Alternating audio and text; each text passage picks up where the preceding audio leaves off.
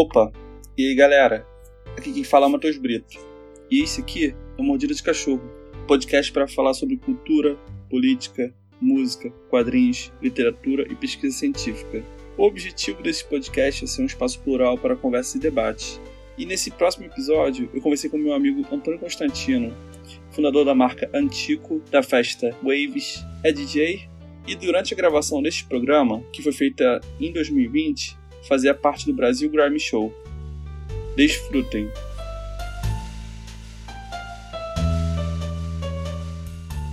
E aí, Antônio? Fala comigo, Matheus. Maneiro eu falar contigo aqui, cara. Eu sei que você é uma pessoa ocupada e obrigado por disponibilizar esse tempo aí. Cara, maneiro, tenho te acompanhado aí faz um tempo e você tem feito essas paradas incríveis aí. Talvez tenha pessoas que não te conheçam. Se apresenta aí pra galera. Boa noite ou bom dia, boa tarde para quem tá ouvindo. Pra quem não sabe, sou Antônio Constantino, maior fã de A Marcha das Árvores do meu quintal.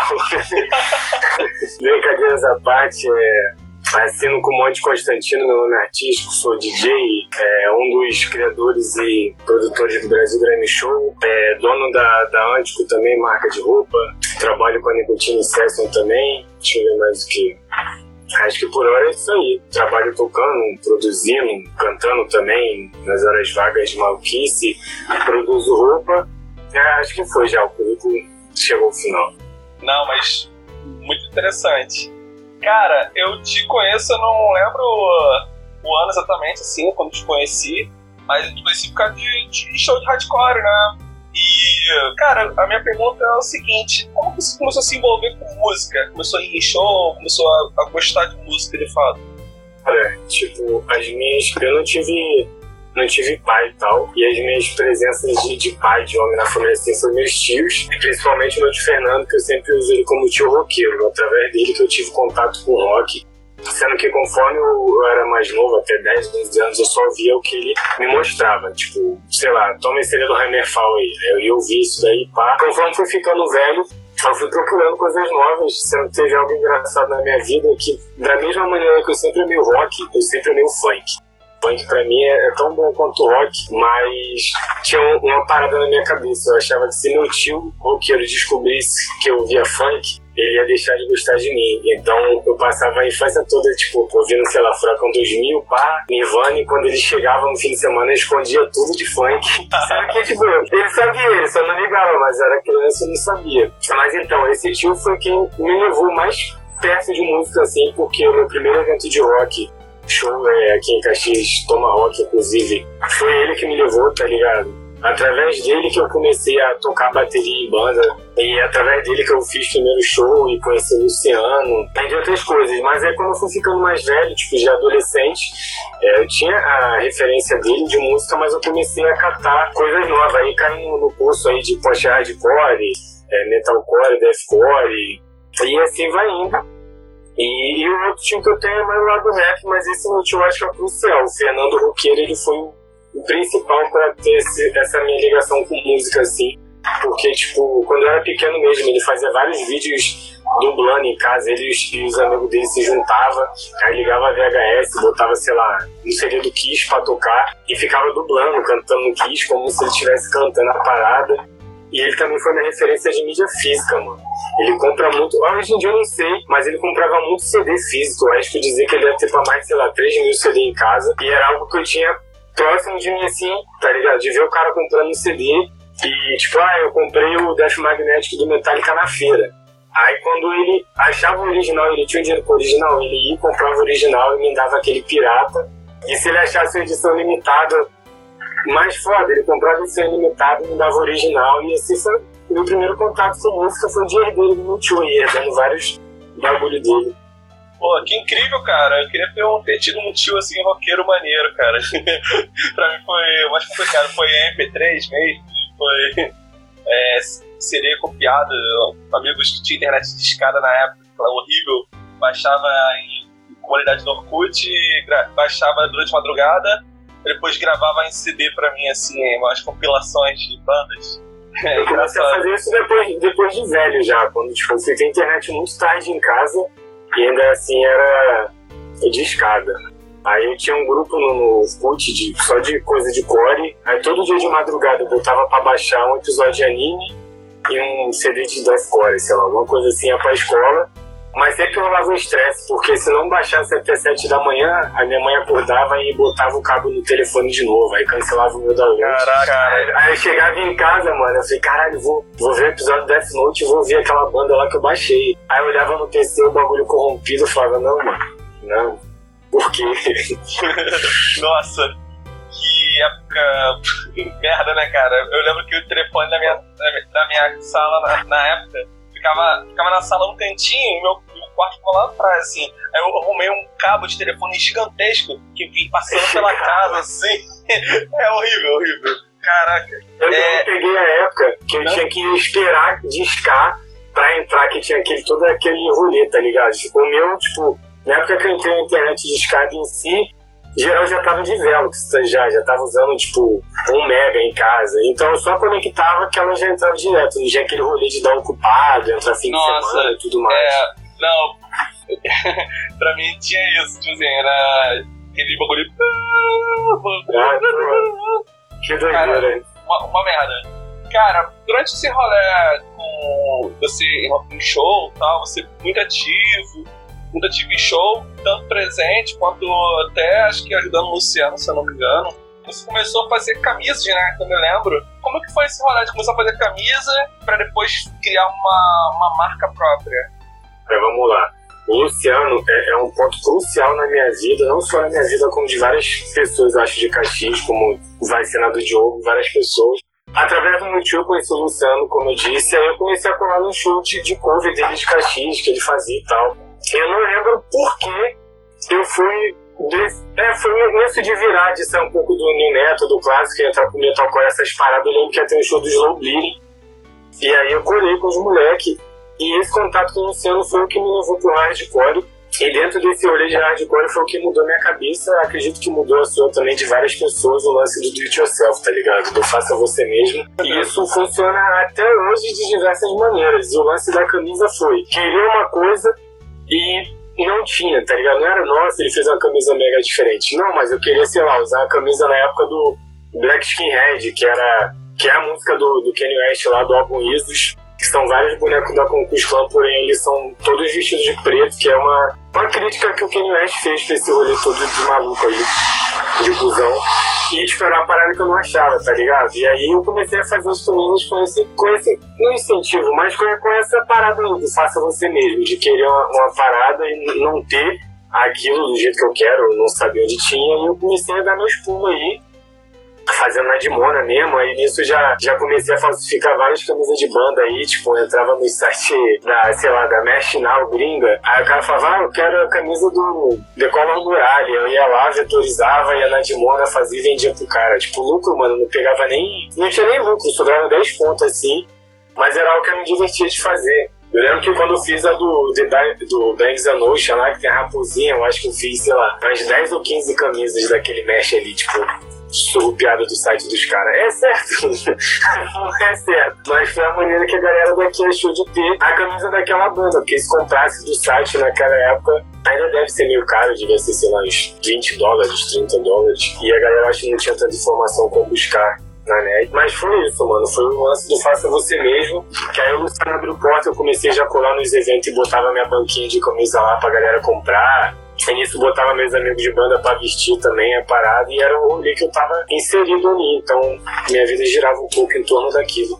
Pô, interessante. Você falou que chegou a tocar, eu não sabia que você chegar, tinha chegar a ter banda, não, não, não, não sabia, lembrava ou não sabia? Eu não, cheguei, eu não cheguei a tocar na Planet não, eu parei de tocar é, com 18 anos, eu comecei a tocar com o tio, tinha, sei lá, 15, ia pra um estúdio aqui, pá, aí uma vez eu eu sempre gostei de bateria, mas nunca fiz aula nem nada. E sentei na bateria lá, mano, não tinha bateria, fiquei brincando, brincando, aí nisso foi indo. Aí a igreja que eu frequentava na época precisava de bateria, eu, baterista. Eu falei, ah, eu toco bateria. Porra nenhuma, não tocava nada. Quis tocar na igreja, a princípio era de boa, pelo menos nessa. E isso foi evoluindo conforme foi vindo as paradas também. E aí um dia eu cheguei no estúdio, tinha um pedal duplo lá, e o cara falou, oh, mano, esse pedal duplo tá aí, mas não se preocupe, ele tá instalado na bateria, mas não vai te atrapalhar, é só tu ignorar o outro pedal. Mas eu quis usar o outro pedal e nisso eu fui aprendendo. E aí, quando chegou com os 18 anos, minha fase adolescente triste, sofrendo por causa de relacionamento, eu era muito autodestrutivo. Eu meio que joguei pauta assim, falei, ah, foda-se, vou sair de banda vai ser o quê. E hoje em dia,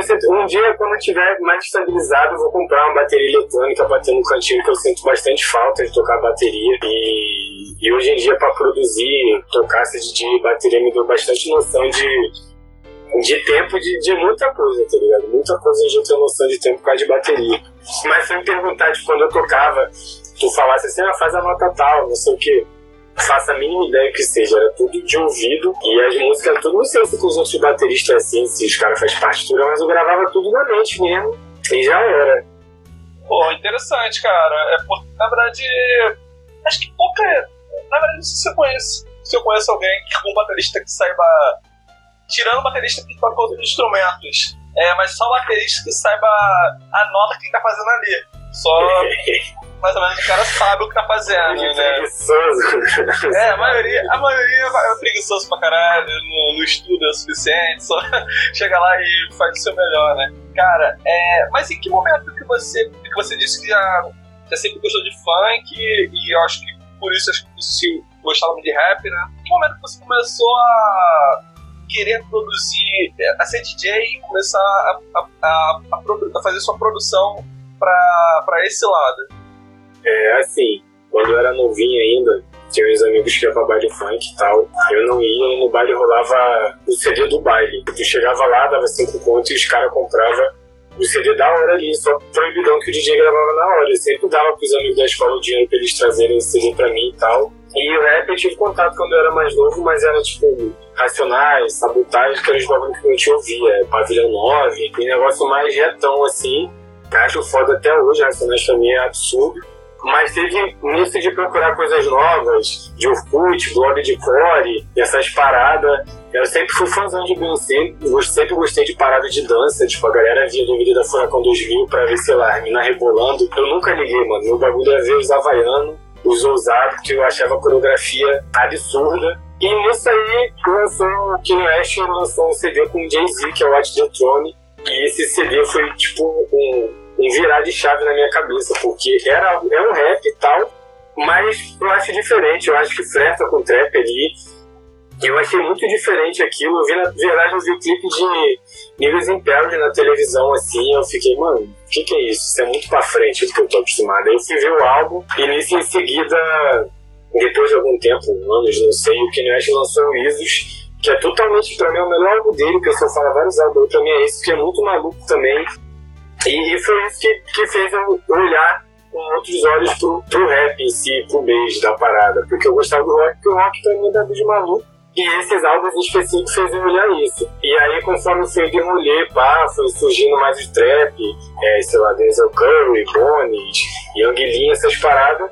E eu e o Diogo começou a pular em festas do, do centro do Rio de Janeiro. Da mesma maneira que a gente ia pra Planet, a gente começou a ir pra, pra Doom, pra Breaks, essas paradas. E nós decidimos mais uma vez, com o de Faça Você Mesmo, fazer um rolê em Caxias, na nossa cidade, porque em Caxias não tem nada. Eu ia falar não tinha, mas o fato é não tem nada. Não tem nada, mano, em Caxias pra isso, tá ligado? Desse gênero. E aí a gente tinha no começo, por causa até do Artex, Arthur Quintanilha do rolê também, de fazer um rolê muito mais conceitual, assim, é, inspirado na, na Tormenta de São Paulo. Mas a primeira edição foi foda, mas teve tipo zero de, de conceitual. O bagulho foi 100% bagunça no sentido positivo, assim. E foi como se fosse um show de hardcore, porém tocando tá ligado? Tipo, nego dando stage dive, bebida pro alto, porque boa parte do público que colava nesse nosso rolê era a galera que já ia com a gente pra Top Planet, então só mudamos o que a gente tava ouvindo. E o lance do DJ eu, quando era muito novo, eu brincava nas festas de família com o virtual DJ, mas era muito. Nem passava pela minha cabeça se tornar DJ um dia, ou tocar, pá. E quando surgiu o Rave, veio isso, mano. Eu falei, pô, já que eu vou fazer a festa com o Diogo, eu vou querer tocar nesse bagulho aí, pra ouvir os bagulho que eu, que eu gosto, tá ligado? Que não sei se, se o outro DJ vai tocar, eu vou tocar, vou garantir. E na época era zero técnica, mano, zero nada. Era apenas fade in, fade out, era selecta. Botava música, virava pra um lado. E isso eu toquei várias vezes na playlist, assim, também nos intervalos da banda. Acho que todo mundo já tocou nos intervalos da playlist. E nesse rolê de bass eu comecei a ter. A Waves foi fazendo burburinho, porque a energia do rolê era muito grande, mano. Tipo, qualquer pessoa que viesse pro Rio de Janeiro e tocasse na Waves, tipo, ficava maluco. A gente trouxe uma falda. Uma falda, pra quem não sabe, é o produtor da Pablo Vittar, mano. É o produtor, tipo, já produz track da, da Anitta, de várias pessoas grandes. E ele veio pra Caxias e tocou na Waves e até hoje ele fala disso, mano. O Febem já veio duas vezes e tocou aqui. O último show do Nectar Gang, inclusive, foi na última Waves.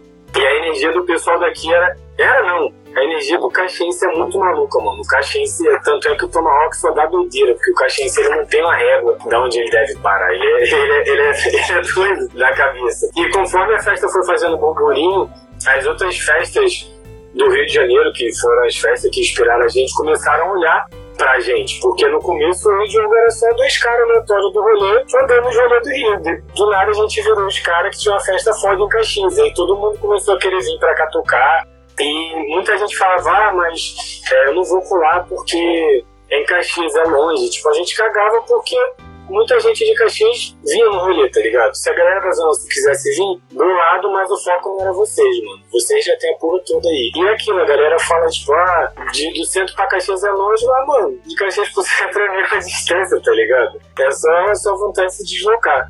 E isso com os caras olhando pra cá, comecei a ter contato com outros malucos, com o Gustavo, com o Fábio, com o Dino e vários outros DJ, e isso eu fui vendo a galera tocar, fui começando a ter contato, ver DJ set de DJ mesmo, tá ligado? E tudo bem que na Waves tinha, tipo, tocava o Caio, tocava o Vinós, tocava é, o Arthur, mas eu comecei por um rolê maior e vi os malucos grandes da cena tocando, e isso fez eu começar a ter referência de, de técnica, referência de mixagem, fez eu querer melhorar minha, a minha mixagem, o jeito de tocar. Eu olhava o cara tocar e falava, pô, ele mixa essa música com aquela ali e eu nem percebo a mixagem, tá ligado? Que é algo natural. Por que a minha não tá soando natural? Por que a minha trepa tudo, ficar tudo maluco? Aí isso fez eu cair de, de cabeça começar a pesquisar e vendo vídeo de boiler direto. O gringo vinha pra cá tocar na escolava pra ver. E, e nisso eu conheci várias pessoas a galera da Brook, inclusive, que a energia dos caras no rolê era absurda. Independente, tipo, na Brook eu achava foda, era um rolê do, do centro do Rio de beijo, que tinham várias pessoas e cada pessoa a meio que abordava um gênero específico. E você muito teve uma época que muitos do rolê do Rio ficou mais do mesmo assim. Você ia e era a mesma coisa. E a Brook não. Você colava no rolê e sabia que ia ver vários sets muito foda assim. Independente do DJ ser conhecido ou não você ia ver um set que tu ia sair dali tipo de cara com a cara derretida. E foi assim que eu conheci o Jimmy e tipo, o Dini é maluco, tomando quanto eu. O Dini é outro DJ lá do Brasil Grime Show junto comigo. E foi através desse rolê também que eu conheci o Grime. A Rebeca, que hoje em dia mora em São Paulo, morava no Rio, sempre tocava Grime no rolê. Os caras sempre tocavam na Doom também. As duas tracks que eu tenho em mente é, sei lá, Shutdown do Skepta e Mendon Care de e-mail. Na época eu não fazia a mínima ideia o que, que era grime, mano. E não entendo inglês, hoje em dia entendo bem pouco assim. Eu tô mais acostumado com o sotaque londrino, mas na época eu nem imaginava que o que os caras estavam cantando era inglês, porque é muito doido a pronúncia dos caras, o sotaque. Eu via aquilo no rolê, eu achava muito bom, só não, não fazia a mínima ideia do que o cara tava cantando ali. E aí o Jimmy foi um maluco que a, a, gente começou passando os anos a um pouco saturado de, de trap, assim, e nós começamos a trocar ideia direto, mano, trocando ideia, mandando um set de grime direto um pro outro, mandando mandando track. E antes de chegar assim direto no rolê de, de grime em si, a gente pegou uma vibe de. Eu acho que é dubstep, não sei de onde que dá, que era Epron, de Jones, os produtos bem coisa de doente mesmo, e a gente tocava isso direto e mandava, e o Arthur ficava trocando figurinha. Mas essa foi a minha migração aí do, do rolê até chegar ao fato de eu querer tocar, começar a tocar mesmo, conhecer as paradas, apurar o, o que eu tô fazendo, aprender a fazer direito o que eu tava fazendo. Ainda não aprendi direito não, mas, mas tô no caminho. que isso, cara. Eu não sou um, tão longe de ser um grande entendedor, mas já vi você tocando e eu acho maneiro pra caralho. Teve até uma vez, cara, que eu tinha. Eu fiz um evento na Plant, foi mal furado. Falei, cara, por que, pô? Tu não faria, pô, tu não faria um som no intervalo, não, cara, pra você.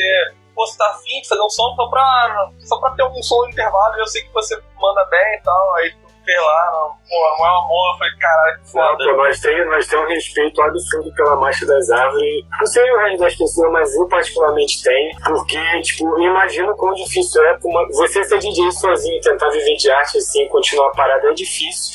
Mas com a banda eu imagino que é muito mais difícil. Você já tem o quê? 10 anos, tá ligado? Eu cheguei no rolê, vocês já estavam calejados de tocar. Eu meio que já saí do rolê mais ou menos hoje em dia vocês continuam tocando tipo, a mesma energia. Então, pra mim, foi meio que uma honra. É igual, sei lá, o Maêutica chegar pra mim e falar, pô, Antônio, toca aqui, tá ligado? Vai ser uma situação que eu Ah. não vou pensar duas vezes. É, o Maílson também é um. Galera excelente e. Putz, banda respeitosa pra caralho. Respe- Respeitosa e que, putz, manda bem pra caralho, os caras são foda, enfim. Então, cara, o maneiro que você começou a sua introdução como DJ foi com a sua festa, né? Então, tipo assim, você até, já até já começou a introdução da minha próxima pergunta, que seria a respeito de como surgiu essas ideias de começar a fazer festa em Caxias? Cara, aí foi isso aí voltando, porque quando chegou esse estopim do trap, essas paradas, é, não tinha em Caxias, como eu, eu comentei, rolava bastante batalha de, de rima, e o Diogo tinha até, eu sempre falo do Diogo porque o rolê, quem fez foi ele, a gente andava muito junto, é, inclusive beijo Diogo aí, ó. E, e chegou um ponto que a gente colava nas batalhas de rima, assim, que os amigos faziam, a gente botava, sei lá, ASAP Rock pra tocar, e a galera ficava muito puta, mano. Ficava. Porque ainda não era o que eles queriam ouvir, tá ligado? E eu falo com muita calma que a Waves foi importante pra cena de Caxias, assim, porque depois da Waves começou a ter muita coisa, inclusive tentaram ter dois rolês de, trap em Caxias, mas infelizmente não deu certo, o rolê deu, deu muito errado. Teve um que teve, sei lá, três pessoas, outro teve, sei lá, 13. Não sei o que o Diogo fazia.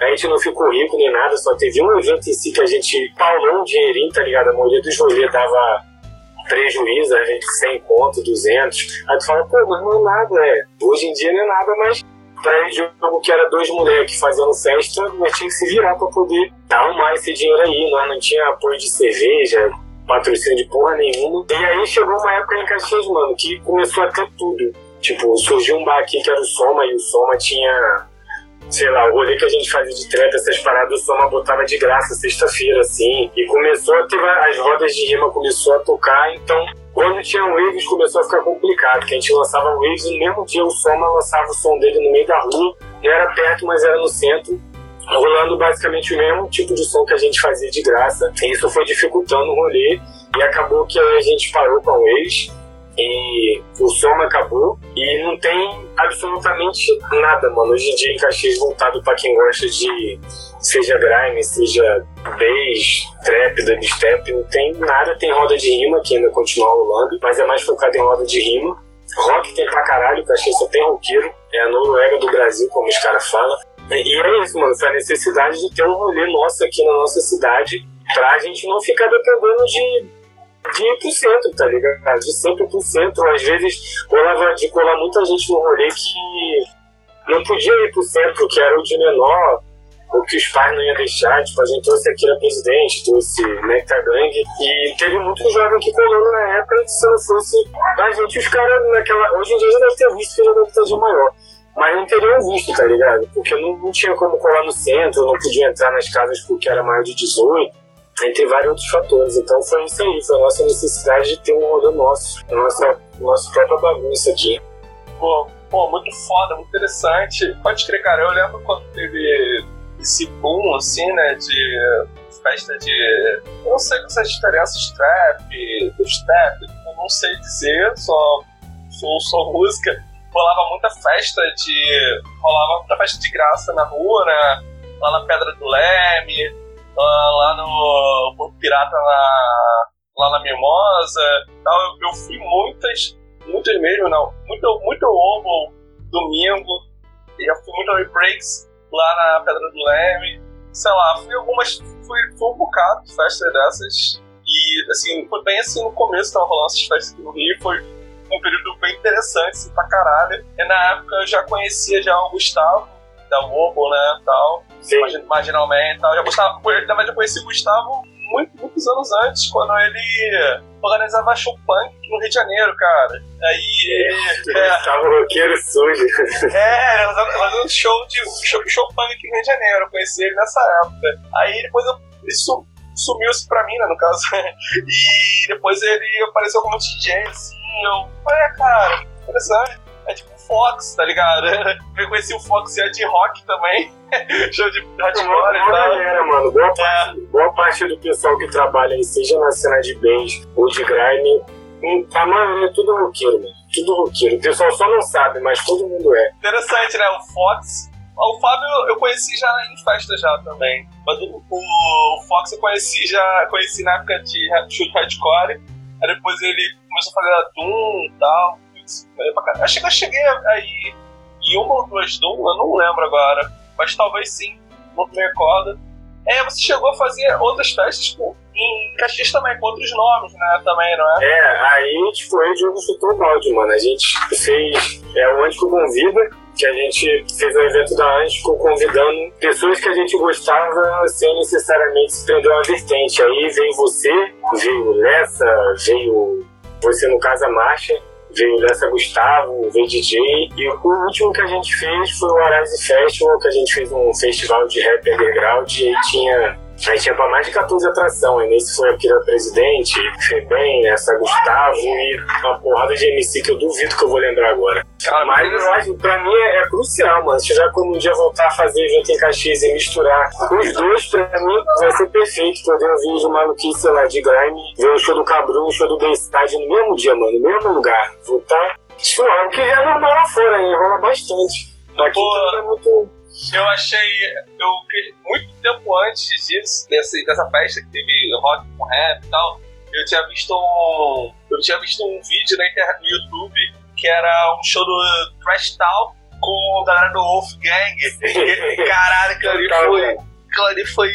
Cara, que foda, cara! Muito Mano, foda. A, gente, a gente caiu nesse vídeo aí, quando a gente entrou nessa de misturar os dois.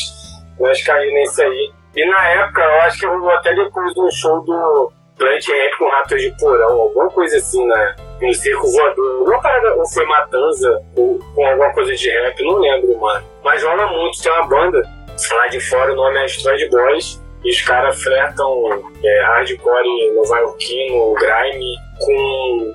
Ele flerta as vertentes do hardcore, do, de da vida, com as vertentes de música eletrônica ok. E os caras eles, conseguem, eles tocam tanto em evento de rock, como, sei lá, o Arped Tour, essas maluquice, quanto em evento de grime. Tipo, você não vê eles só num tipo de evento, eles tocam nos dois e são bem aceitos pelos públicos nos dois, porque é isso aí, é muito maneiro ver nos eventos de grime os caras botando breakdown pra caralho, o pessoal se matando. Muito foda.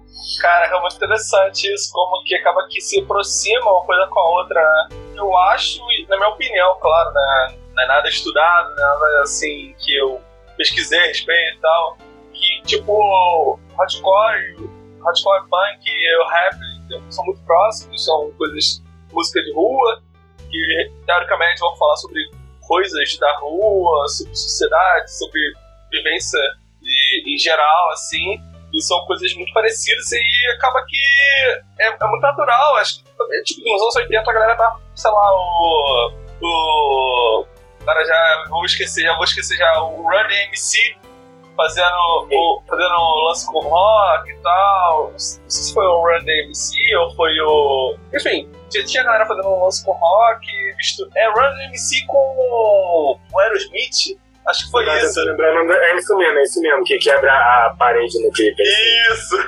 É isso, é isso, é isso. Mas também teve uma outra banda também que fez uma coisa com, com outra banda, só que de trash. Cara, esqueci os nomes agora, já fugiu agora. Acaba sendo, eu acho que o contato também é por ser do gênero, não necessariamente underground, mas é, vamos usar a palavra rebelde, do gênero rebelde, assim, que às vezes a sociedade não aceita muito bem e que reivindicam coisas que a galera às vezes finge não ver, então é mais que comum mesmo conversar mesmo, seja um hardcore com rock, ou hardcore com rock, rock com rap, ou até, sei lá, o rap com funk, e assim sucessivamente.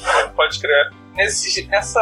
Até agora você tem falado bastante sobre grime, né? Então, tipo assim, cara, o que é grime? Que eu não faço ideia. Eu, eu ouvi, eu achei, achei que era um tipo de rap, só que na verdade eu descobri que na verdade não é é outra coisa. Mas o que é isso? É, então, vou tentar explicar pra quem tá, tá ouvindo e não faz a mínima ideia. Se for ouvir, tu vai achar que é rap. A única diferença é, é que o rap, que... ele veio das referências de... lá do começo do hip hop, do MC, o DJ.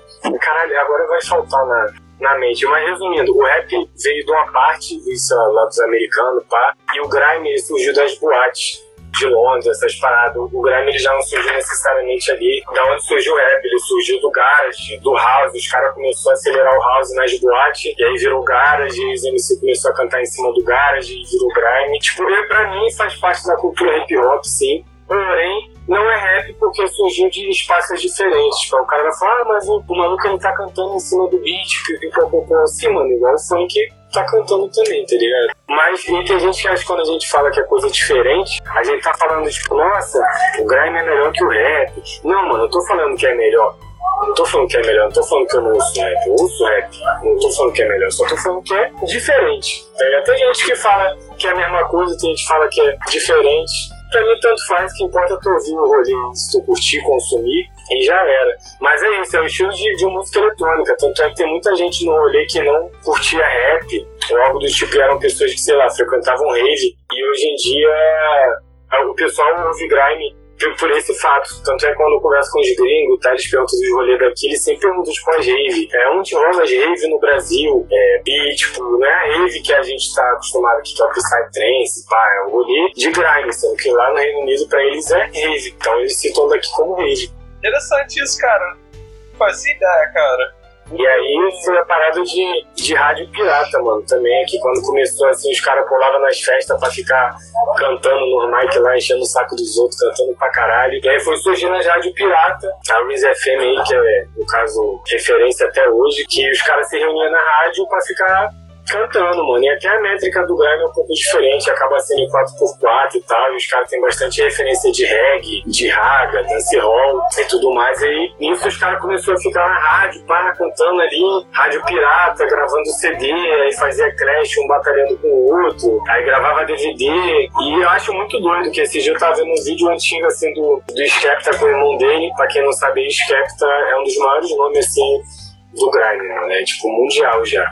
E tá ele e irmão dele no quarto, assim, rimando lá com os amigos, fazendo barulho. E eu pensei, eu falei, pô, a mãe dele devia pensar assim, caralho, não aguento mais esses marmanjos aqui em casa, enchendo o saco, fazendo barulho todo dia, mano. E hoje em dia o cara tá aí, mano. O cara caga dinheiro, mano. Caga dinheiro. Se tornou o gênero que os gringos também acham muito foda, porque, tipo, já tem, sei lá, tem 20 anos que o grime existe, não é algo muito antigo. Mas o grime só tá tendo um certo destaque grande, assim, absurdo, depois de 20 anos, mano. Tipo, aqui no Brasil várias pessoas já fizeram grime durante os anos. O DJ de grime já veio pro Brasil, MC, mas nunca foi algo tão grande acredito eu, igual esse boom que tá tendo agora. Como eu disse, a Rebeca já tocava em festa, é, sei lá, Gustavo, pá, mas ainda assim era algo muito fechado. As pessoas produziam, faziam muito na sua bolha e tal. Até quando começou o programa, eu ia fazer playlist de, sei lá, grime nacional, mano. Se eu achasse 30, era muito. Tipo, e hoje em dia sai grime toda semana aí, mano. Seja produtor fazendo instrumental, seja MC, a porra toda. Pô, que interessante, cara. Então quer dizer que o Grime no Brasil já existe há um tempo já? Já, mano. Tem registros de gente daqui cantando em beat de grime ou fazendo grime, sei lá. Tem o Jimmy Love, que é um mano de São Paulo, em 2008 já, cantando no set do Code 9, que é o DJ na Luiz FM. Tem do Vandal aí, de 2007, eu acho. Mas é como eu disse, tinha, mas além de não ter internet para ter essa espalhar informação muito mais fácil e viral do que é hoje em dia, acabava sendo algo mais fechado. Não sei se era fechado. Acho que é porque a galera também não devia estar tá ligando muito, não, tá ligado? Então acabava sendo algo mais fechado e tal. Tanto é quando surgiu o programa, já tinha MCs que faziam uma parada, já tinha clipe lançado, EP, mas era isso, era algo meio que inexistente. Era igual, sei lá, a cena de post-black metal, tá ligado? Tipo, um Death Heaven da vida se trazendo pro teu mundo. É algo que já tem aí, existe. Porém, ainda pelo menos aqui no Brasil, eu acredito que seja minúscula a cena assim, tá ligado? Seja bem, bem pequena. Me corrija se eu estiver errado. Nossa, interessante pra caramba, cara. Mas e como surgiu essa ideia de fazer o Brasil Grime Show? Então, entra de novo naquele do faça você mesmo. Mas eu e o Dini, nós estava já trocando figurinha, como eu te disse lá, de, de grime, de, de beat, várias paradas. E o Dini conversando com o Louqueira, que é o do Caissar, com o Ilmó, botou essa pauta aí em dia e os caras falaram, pô, mano, vamos fazer assim. E aí nisso ele me chamou, e nisso chamou, e não pensamos em fazer em um pico de rádio e fomos atrás de outro pico que nisso entrou o Renan. E nisso chamou o Padilha, foi um convidando outro, convidando a Iva, assim formou a equipe. Muita gente não se conhecia assim, vamos supor, o Renan ele é do rolê que eu fazia parte há vários anos, mas eu nunca vi o Renan na minha vida, tá ligado? Então, se, é já era pra eu ter conhecido o Renan, tá ligado? O Renan onde na frente várias vezes aí, trabalhou com a Ressigma, mas, tipo, eu amava a Ressigma, eu nunca consegui ver o show da Ressigma. E quando eu conheci o Renan, ele falou que ele produzia as paradas, eu fiquei, caralho, mano, que bagulho doido, tá ligado? O Lucas eu já conhecia o Lucas por causa de rolê de festa, por ser fotógrafo, e o Mó também, por mais que ele não faça parte da equipe, é, mas ele foi crucial ali na conversa com os moleques. Aí vim conhecer ele através do Dini, né? Noiva, esposa do Dini, namorada. Não sei. Estão junto aí, a mulher do Dini, Dini é homem dela. É, deixa eu ver mais o que. E assim foi indo, foi um chamando o outro, tá ligado? O Dini me chamou porque eu entendia o rolê de Grêmio com ele, nós conversava, já trocava figurinha, e aí chamou o Lucas, que é o cara que estava ali por dentro da filmagem, ia captar. O Lucas chamou o Padilha, que é o outro mano da filmagem, e é amigo dele, fecha vários projetos com ele. E nisso o Lucas foi e chamou o Renan, porque além do DJ e da imagem precisávamos de alguém para fazer o som em questão de é, engenharia de áudio, mixagem, masterização precisávamos de um espaço. Renan abriu espaço aí, Casa do Meio, recebeu a gente, é o que faz nossa masterização, mixagem, caralho, a quatro, gravação também. E nisso precisávamos também de um produtor, uma produtora, para poder dar conta dessa maluquice toda aí, organizar entre milhares de outros trâmites. Nisso entra a aí, organizando 100% nossa maluquice aí, não só produtora do Brasil Grammy Show, como minha produtora também, produtora do Gini. E assim vai indo, mano. E assim surgiu o Brasil Grammy Show e a gente nem tinha ideia assim que ia fazer o bagulho, nossa, vai, vai mudar o rolê, tá ligado?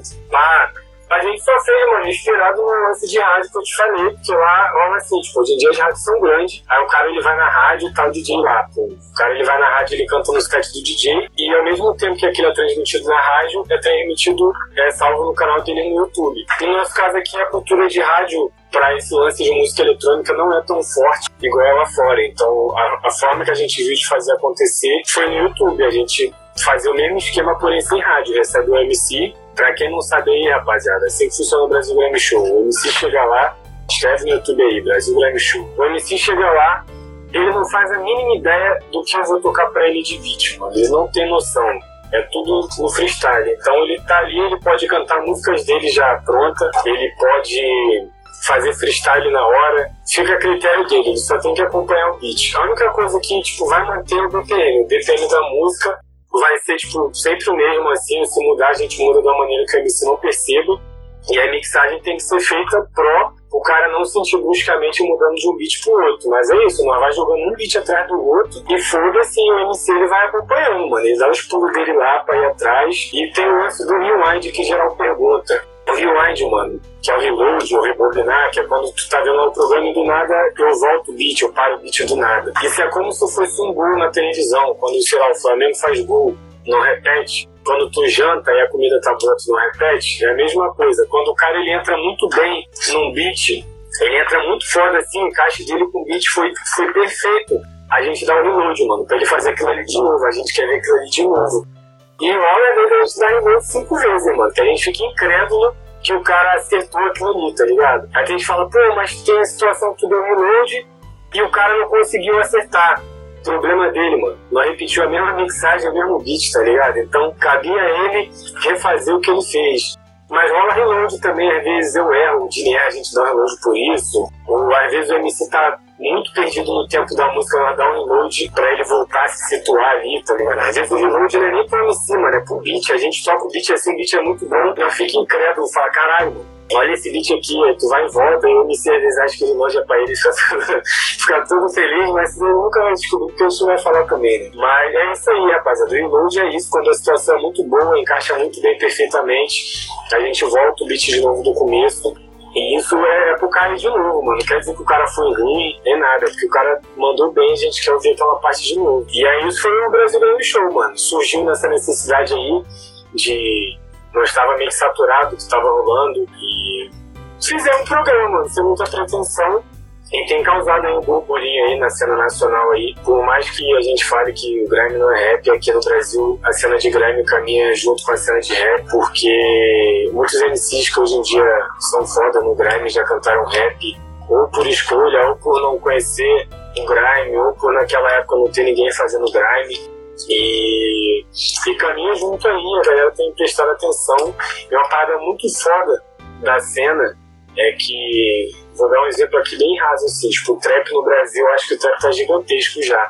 E você vê pouca coisa de gringo, é, sei lá, não que a gente precise de aprovação de gringo, mas assim, você vê muito pouco contato de um maluco lá de fora, grande, sei lá, amigos, dando atenção pra galera que faz trap aqui, tá ligado? Já no Grime, mano, é totalmente diferente. Os caras são muito abertos a receber é, tipo, o, o dono, assim, o criador, vamos dizer assim, do, Grime é o Wiley, mano. O Wiley é um dos pioneiros. E, tipo, o Wiley, sei lá, não sei hoje em dia, mas o Wiley segue eu no Instagram, o Wiley entra na live do SD, é, sei lá, Sam Spyro, que é um DJ gigantesco lá, manda um DJ set pra gente. Muito difícil, mano. Um, um maluco de lá, seja MC, produtor, DJ ser fechado assim. Os caras, quando vê que o gênero que foi criado lá, em rádio pirata, em mídia bagunça de festa, está sendo tocado num, em outro país, depois de alguns anos, e está tendo, tá tendo um boom em outro país, está tendo um, um, destaque, os caras ficam muito felizes com isso os caras apoiam.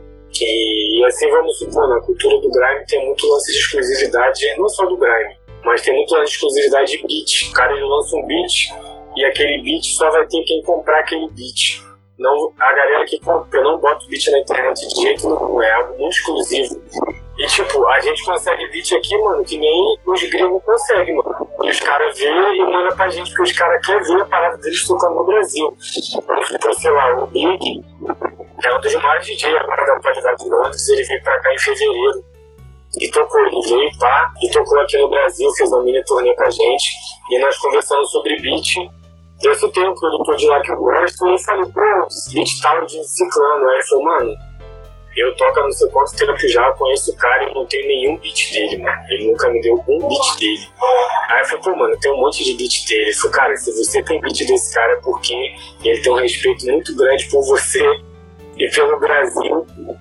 E lá é muito fechado. Tipo, se o cara me mandar um beat ou te mandar o beat independente e outra pessoa pedir, eu falo, pô, Blig, me manda esse beat aí que, que o cara te mandou. Ele fala, pô, mano, não tem como pede pra ele. Se ele não autorizar, eu não vou te mandar essa parada. É muito. É tipo de figurinha rara, mano. Tipo figurinha rara de, de álbum de figurinha. Eu acho muito foda esse lance de exclusividade. E foi isso, mano. E é muito foda ver os caras de lá sendo recíproco. Já tem vários collabs. Jebo, que é produtor de lá, já lançou música com o Cabrum. Fernando Keck lançou, lançou a track no álbum do East Man, saiu até em vinil, e assim vai indo.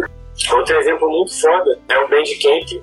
Tipo, eu comecei a usar o Bandcamp nessa pandemia e é algo muito usado pelas bandas de hardcore e principalmente por DJ lá fora. Os caras vendem muita track no Bandcamp e, tipo, 90% do meu lucro no Bandcamp é todo de gringo, mano. É tudo de gringo. Os caras compram muito e tá rolando agora na pandemia. Inclusive, fica essa dica pra tu, Matheus, que tem Bandcamp. O Bandcamp Day é, toda primeira sexta-feira do mês até dezembro, a plataforma Bandcamp retira toda a porcentagem que eles tiram das vendas dos produtores e o produtor ganha 100% de lucro. Uou! É, isso não sabia disso não. Amanhã tem uma já, já tô preparando aqui pra lançar. Mas vai até dezembro, mano. Eles, vão eles tiram a taxa e fica 24 horas. Qualquer venda que você fizer no Bandcamp, o lucro é 100% teu. Nossa, aí, caramba!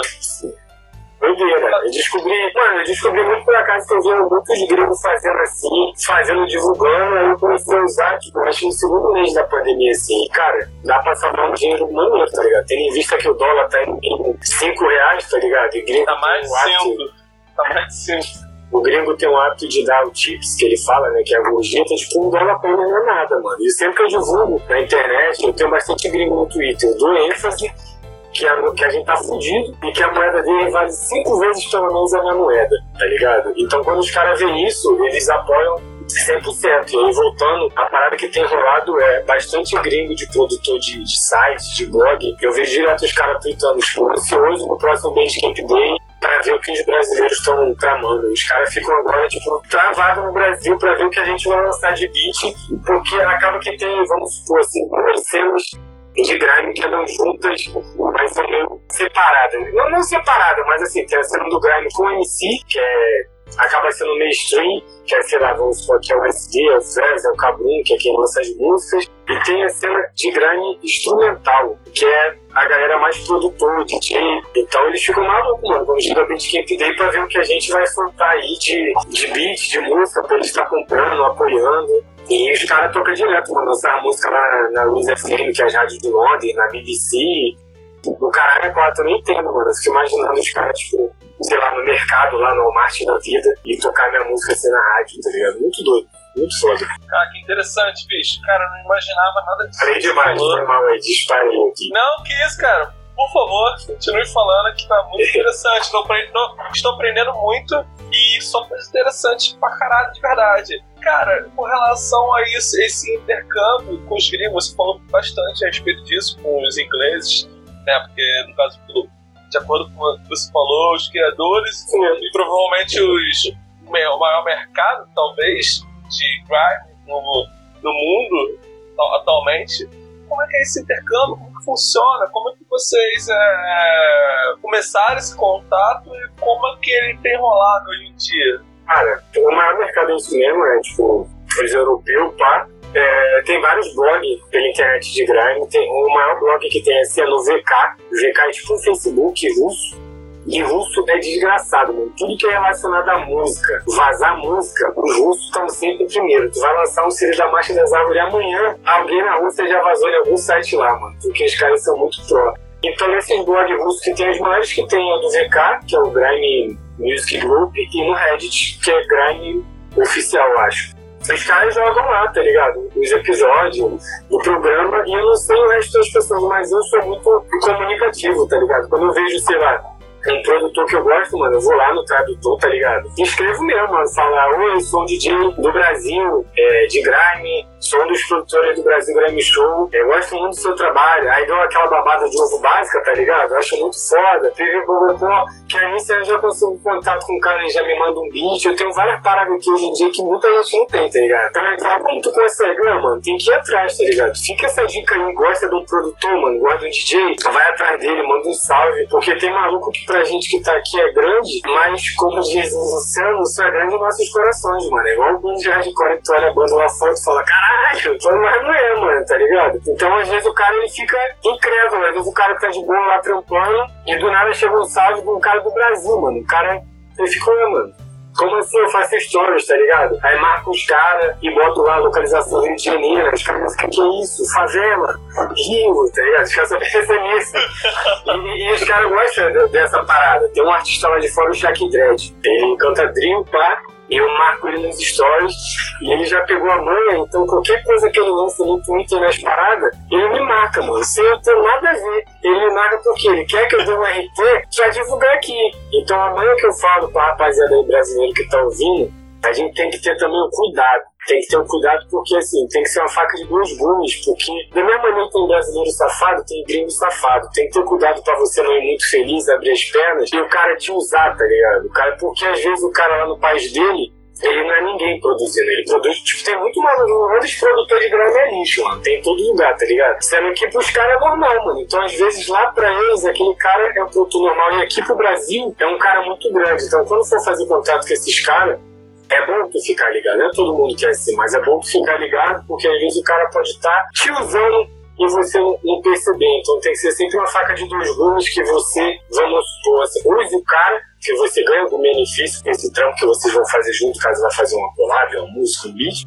É, da mesma maneira que o cara ganha, seja, seja algo que saia suave para geral, porque às vezes os caras veem que nós é brasileiros, os caras já sabem que a cena tá em ascensão, Mano, os caras encerram, mano. Os caras mandam 30 beat, tá ligado? Fica enchendo o saco por causa disso. Porque às vezes o cara lá, tá ligado?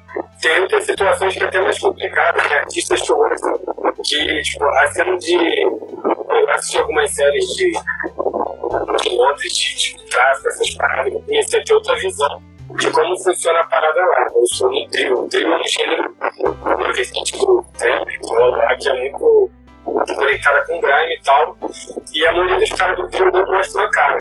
Mas músicas, além de estar sempre de track suite, casa não mostra a cara por vários motivos. O primeiro, os caras são de gangue, geralmente. Então não falam muita merda, falam que vai matar os outros almoços, Então não mostra a cara com medo de alguém atrás dele matar eles. E tem outro motivo que os caras têm muito inveja. Os caras têm medo de fazer a música de trio e fica muito famoso e alguém tem inveja dele e atrás dele e matar ele também, tá ligado? No Brasil, inclusive, o trio vai ser maior que o Grime. Eu prefiro o Grime, mas o trio vai ser tipo trap, assim, vai ser geral. Mas voltando lá pra fora. O grave do trio é lá a maioria das coisas não são resolvidas na bala, são resolvidas na facada. Essa é a parte mais dura. Os caras resolvem estrita tudo com facão. Os caras da cidade com facão. Tem várias leis lá pra acabar com esse rolê. É bem tenso. Então é foda porque tem vários artistas que eu acompanho e eu acho que os caras é bem de boa, assim. Acho foda o trampo lança música do cara todo dia e os caras começam a postar um, uns stories que pra quem tá ligado na parada, tu sabe que o cara tá, tá traficando, que o cara tá traficando, que o cara tá no crime, tá ligado? Então é foda, que a gente teve o cara direto aqui, tu acha que o cara tá, tá de boa, mas na verdade o cara, infelizmente, tá envolvido com um crime lá e a vida dele tá aí na, posso dizer, vida aí em qualquer momento. É isso que a gente tá ligado à cultura muito distante assim, porque tu não sabe 100% qual é o do cara. Às vezes pode gostar do cara o cara também ser 100% boçal, ser bode, o cara pode. Já teve casos de que autores que eu gosto, o cara surge na internet assim, quando ele atrás o cara tá internado com depressão, fudido no hospital. É maneiro, porque ele tá de longe, tá? A gente tá só surfista da parada. Então é maneiro você ver esse salve aí, mano, no produtor que tu gosta, porque o cara, da mesma maneira que tu fica feliz de chegar alguém e falar que gosta do seu trabalho, o produtor vai ficar feliz pra caralho de ter um trabalho reconhecido em outra parte do mundo. Interessante você falou isso aí sobre, sobre o drill. Parece muito o lance, tipo, o gangsta americano e como o, o funk proibidão aqui no Brasil, né? É total funk apologia pra mim, mano. É, bem, bem, pelo que você falou, parece bem, bem, bem parecido mesmo muito interessante isso. É, mas você comentou também durante a, a, a, a, nossa conversa que houve DJs ou sei, produtores de grime que vieram aqui no Brasil, que vocês fizeram um rolê e tal. Como foi isso? Como funcionou essa, essa ponte aí pra acontecer isso? Cara, o Big é tipo um DJ lá de Londres, pá, um maior DJ aí da, da, da Raise FM, de Grime Drill. Não lembro como, como foi o meu primeiro contato com ele, mas eu acredito que foi igual. Foi com todos os malucos lá de chamar no direct, dar um salve, começar a trocar ideia de beat. E aí, um dia do nada, mano, ele mandou pra mim assim: é, quero ir pro Brasil. Qual é a melhor época de ir pro Brasil? Falei, você que é gringo? Carnaval, mano. É a eu aqui é o carnaval. Ele falou, tá bom. Aí eu acordei no dia seguinte, tirei a passagem dele e aí, vou pro Brasil no carnaval. Aí eu fiquei, mano, como assim, tá ligado? Aí ele até perguntou, ele precisa comprar ingresso para Sambódromo? Eu falei, não, mano, isso daí é ficar quem empurrar no Dream, não tem isso não. E aí eu já botei em contato com a Ivy, que é a nossa produtora. A Ivy, inclusive, ele ficou hospedado lá na casa dela do e a Ivy fez todos os trâmites de botar ele pra trabalhar com a gente. Ele gravou três episódios no Brasil Grammy Show. Três? Acho que é três. Participou da, da Lapa 55, que é a rádio que tem ali no Celina, com a gente e fizemos uma mini turnê. Ele, a gente fez um evento aí, cara, um evento aqui no, Rio de Janeiro, em Botafogo, com ele, e aí fizemos um em São Paulo, com ele também. E foi, foi bem de boa, mano. A comunicação foi tipo de índio. Tipo, meu inglês é muito básico assim. Vou perguntar, tipo, tu quer comer? Eu lanço, é, you eat now? Aí se o cara, tá ligado? Aí ele fala, yes. Ah, tá, tá com fome? You hungry? E assim vai indo, né? Fora que, tipo, os caras não vão. Não é, a galera acha que o pessoal vai ficar corrigindo e tal, mas não, mano, eles são bem de boa. É, tanto eu quanto ele, o pessoal ficava usando o tradutor no celular e chegava para ele escrever assim, ele via ou ele escrevia e vice-versa. Tinha gente ajudando a traduzir, às vezes a Ivy traduzia, às vezes o Vang. Mas teve situação que eu ficava sozinho com ele e era só na, na mímica às vezes, mano. E rolou uma comunicação 100% e o maluco é muito firmeza, mano. Até hoje uma troca ideia aí. E acabou que a gente virou ponto de referência pra, pra galera de fora do Brasil, mano. Depois veio, disso veio o, Burgers Malone, que é um MC lá de grime, veio pro Brasil, deu um salve na gente, gravou episódio e chega lá no e-mail. Chegou essa semana, não lembro de quem foi, mas os gringos já sabem da nossa existência e manda o salve e fala: Ó, oh, tô indo pro Brasil, vamos fazer alguma coisa junto. Seus pais às vezes manda áudio pra Ive do nada, tipo, I'm coming, falando que tá vindo pra cá. E assim vai indo, mas foi muito doido. A minha mente bugou real, porque eu fiquei, eu acho que, cinco dias ou quatro dias com o Big. Eu nunca tinha ficado tanto tempo com a pessoa e eu tendo que falar inglês com aquela pessoa. Então eu meio que fui acostumando, mas chegou uma hora que não tava com ele e alguém perguntava, tipo, é, ah, Antônio, quer água? Eu bro. Aí eu ficava assim, tipo, travou mente, tá ligado? Muito doido. Mas foi maneira a experiência, foi muito foda. Pô, interessante isso, cara, que vocês conseguiram fincar o Brasil e o Rio de Janeiro, né? Inclusive, ele queria vir pra cá agora. Há duas semanas atrás, eu acho que ele mandou mensagem pra nossa produtora, falando: Ah, tô indo pro Brasil. Ela falou: Não, mano, o que tu vai fazer aqui? Tá ligado? O Brasil tá na pandemia fodida aí, tá, tá tudo maluco. Não tem porquê, porque esse pai deve conversar com a galera de São Paulo, não sei, o pessoal deve emocionar, não sei o que, deve falar pra ele vir, mas eu acho. Aí eu acho que achou a mesma coisa, burrice trazer o cara pra cá, porque não tá tendo evento não tá tendo gravação de programa, tá tendo nada, ligado? Mas não tá vindo pra cá fazer o quê? Nem turista, apesar que festa e bagunça no Rio já tá tendo já. Mas não tinha por que ele vir. Muito interessante essa ponte que vocês criaram e começaram a é, fincar o Rio de Janeiro e com certeza, com certeza outras partes, não só o Rio de Janeiro da, do cartão postal, é, porque na verdade se gravaram episódios com ele, gravaram lá em Bangu, na casa do meu. É, foi pra Renan. Então, que é, Zona Oeste do Rio de Janeiro, que já é lá do B do Rio de Janeiro já, né? A Zona Oeste, a Zona Oeste, tirando a Barra, é, é tipo é, é quase, é quase Baixada Fluminense com, a Zona Norte, que é onde eu vivo. Então, tipo assim, é já o, o lado, lado B, o lado C do Rio de Janeiro, que é um, um lado que a galera não costuma estar frequentando. Você consegue conseguir trazer um cara, sei qual a realidade do cara lá em, em Londres, mas trouxeram o cara pra, pra uma realidade de vocês de verdade, né? Não, pô, fizeram um, um fizeram só, gravaram um estúdio, sei lá, no Leblon pra mostrar tudo. Ah, não, levaram o cara pra Bangu, é, exemplo, é né? E a foda é que nesse último estupim de rap, digamos, que a gente teve aí, que é, sei lá, o Bloco 7, a Pirâmide, boa parte ali do centro, Lapa, que é cartão postal do Rio de Janeiro. E esse estupim, né? É, e esse estopinho do Grime que tá vindo agora, mano, ninguém é dessa parada, tá ligado? A maioria dos moleques ali da TBC, que é o SD, P, é de Ramos, Bom Sucesso, é, Parque União. Aí eu sou de Caxias, Cabrum é de Caxias também. Aí os moleques de Bangu, tá ligado? E, tipo, a gente já gravou com gente grande, com, sei lá, CHS, é, o Saim, Akira Presidente, e todo mundo teve que ir pra Bangu, mano. Não tem, tipo, ah, não, dá teus pulos, tá ligado? E, e, rola várias vezes. A galera acha que, tipo, que lá a gente passa calor. Mano, no estúdio tem ar-condicionado. já tem várias situações. Já tem várias situações, tipo, lá, tipo, o dia que o Febem colou. O Febem de São Paulo com ele e o Flesos em Bangu. Então a visão que ele tem é Bangu é calor. Essa é a visão que qualquer pessoa tem que não é mentira. Mas geralmente, mano, eu gravo o programa até de casaco porque no estúdio tem ar-condicionado. Mas nesse dia que eles foram, mano, o ar-condicionado não funcionou, deu pau, não sei se queimou, não lembro que houve. E fez muito calor. Fez muito calor. Então ficou absurdo, mas vamos supor, no evento que a gente fez em Botafogo aí, que é centro, pá, ar-condicionado, estúdio pica, o ar-condicionado não deu vazão não, mano. A gente teve que acabar o evento antes. Então chegou um ponto, nunca aconteceu isso comigo, que a minha mão, meu corpo estava suando tanto que eu não conseguia mais tocar. Primeiro eles falou isso, porque a parada acaba sendo de todos, estava pingando muita água da minha mão, mano. Parecia que estava jogando água assim. E todos os vidros do espelho, de, do estúdio de espelho, ficou tudo suado, muito suado assim. E eu falei, mano, tem que acabar o evento, tipo, faltando, sei lá, meia hora. Senão alguém ia desmaiar, mano. Ia morrer ali dentro com certeza, cara, com certeza. Isso onde? Cara, Casa 33 é o nome do estúdio. Eu não sei a rua que fica.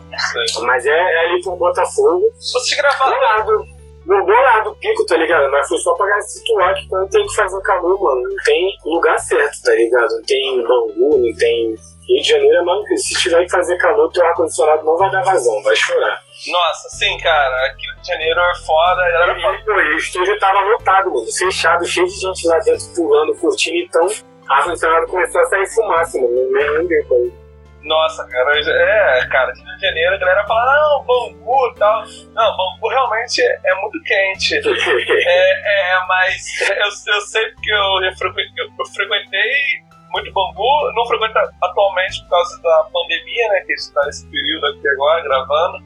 É, mas eu, nossa, tenho muitos amigos de Bangu, o Renan e a galera, e os amigos dele, ah, o próprio Lucas, quando ele morava em Realengo, que é ali próximo, o Mariozinho, o, o Pedro mora, o Pedro também é amigo dele, Valdir, conheceu o Valdir? Que eu já fui churrasco na casa do Valdir e tal. E o foda, mano, é que eu odeio calor. E eu não consigo não. fugir, porque a onde eu Caxias, Caxias é muito quente, mano, é muito quente. E quando eu saio daqui, sei lá, vou pra Bangu, é mais quente ainda, mano, eu fico muito puto. Cara, Caxias é quente pra caralho. não, também não gosto de calor não, bicho, mas na verdade, não sei porque eu não, não sinto um Guadalupe, eu moro em Guadalupe, né? É, é que eu nunca fui em Guadalupe, eu acho. Não? Acho que, na verdade, eu só fui uma vez na casa do, do Rodrigo, que era da Tempo de Leno. Acho que no churrasco dele isso é muito tempo atrás. Cara, eu, quando eu morava, antes de eu me mudar, eu morava na rua dele. Morava aquela subidinha ali. Quando passasse esse micrófono do caralho aí, vem me visitar é, na minha casa, numa casa atual e vão tomar. Não, não sei se você bebe, eles falam que não, bebe. Não, não, então beleza. Não, beleza, vamos tomar um suco vamos ver uns vídeos no YouTube, trocar ideia. Não, não, não vou no carro não. Não vou no carro não, tu já falou que o lugar é quente. Eu não, não mas tem ar-condicionado, pô, relaxa. Ah, então, então tá só. Putz, é muito interessante você, você começou a contar, é, citar, esse, citar esses eventos, esse evento aí que citou o evento agora que rolou em Botafogo, né? E eu lembro que rolou um evento do, do, Brasil Grammy Show no Comuna. Vocês começaram a fazer eventos? Como foi isso? Que eu não acompanhei tanto. Eu, eu lembro desse no Comuna, lá no Comuna em Botafogo. Como é que foi isso? O que aconteceu essa parada? Cara, fizemos, a gente fizemos, fizemos algumas lives. Teve a primeira no Comuna, que tem a live no YouTube. É, a segunda foi o lançamento do EP do Cabrum, do Vapo Fizemos uma com a Veneno, com a Rádio de São Paulo, em São Paulo. A gente fez alguns eventos sim, não sei se eu vou lembrar todos. É, já tocamos em bagulho da, da NBA, da Budweiser. É, teve um em janeiro, no Desvio, que foi do meu aniversário. Esse eu acho que é o mais doido. Inclusive, te aconselho tu assistir esse vídeo. É tipo, é Grime Execution o nome do bagulho.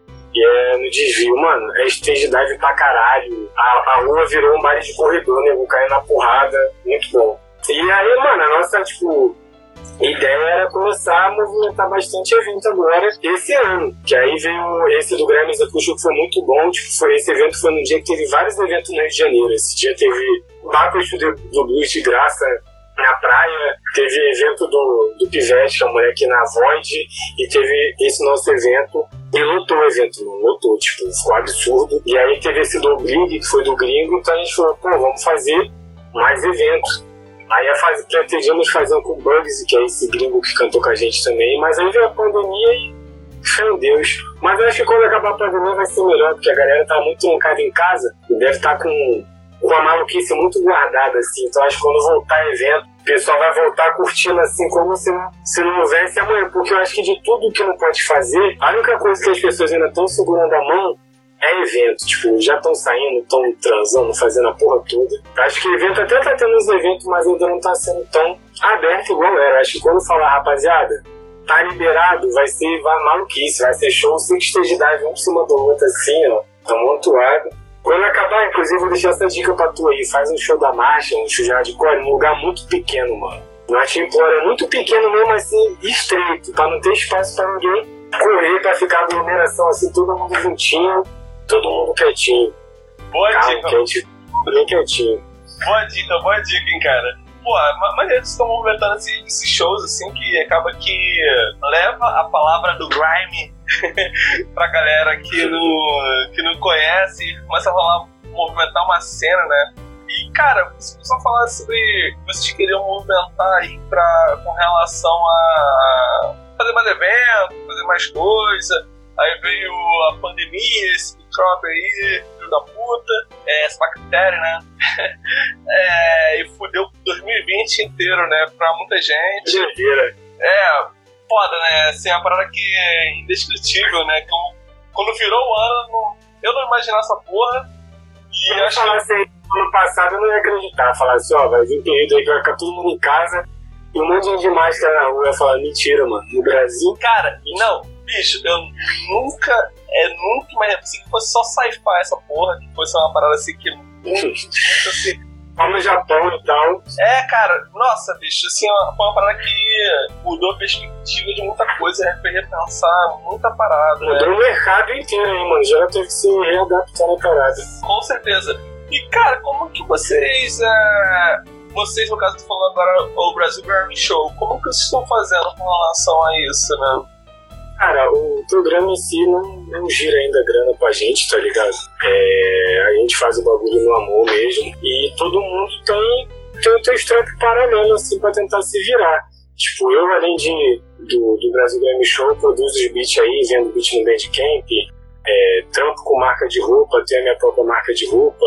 É, tô começando, inclusive, aí vou vender aqui meu peixe com com uma label, um selo a distro, vou começar a vender vinil de grime aí. Pô, que foda, bicho?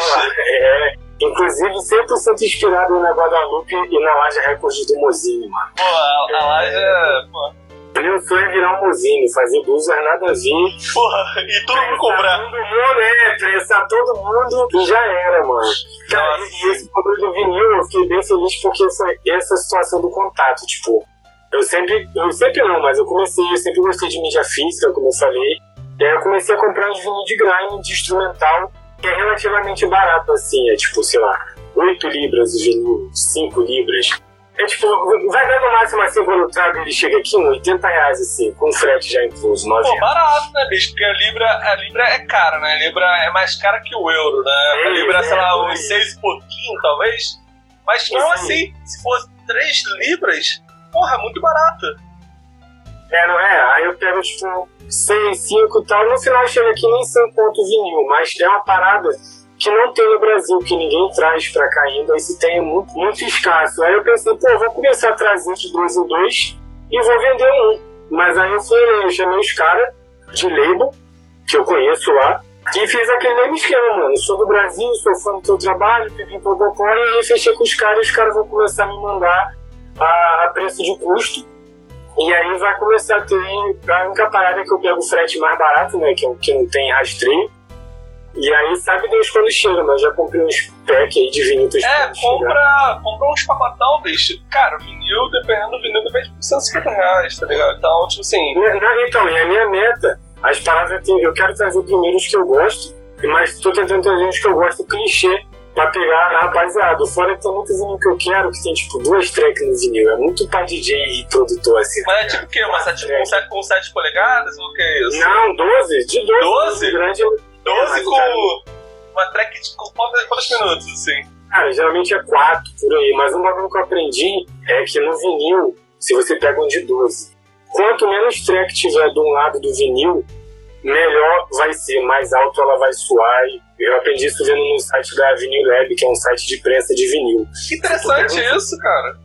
Se tu pega um vinil e tu soca de, de track num, num lado só, ela, eu posso estar falando alguma parada besteira, mas pelo que eu entendi foi no site da Vinil Lab.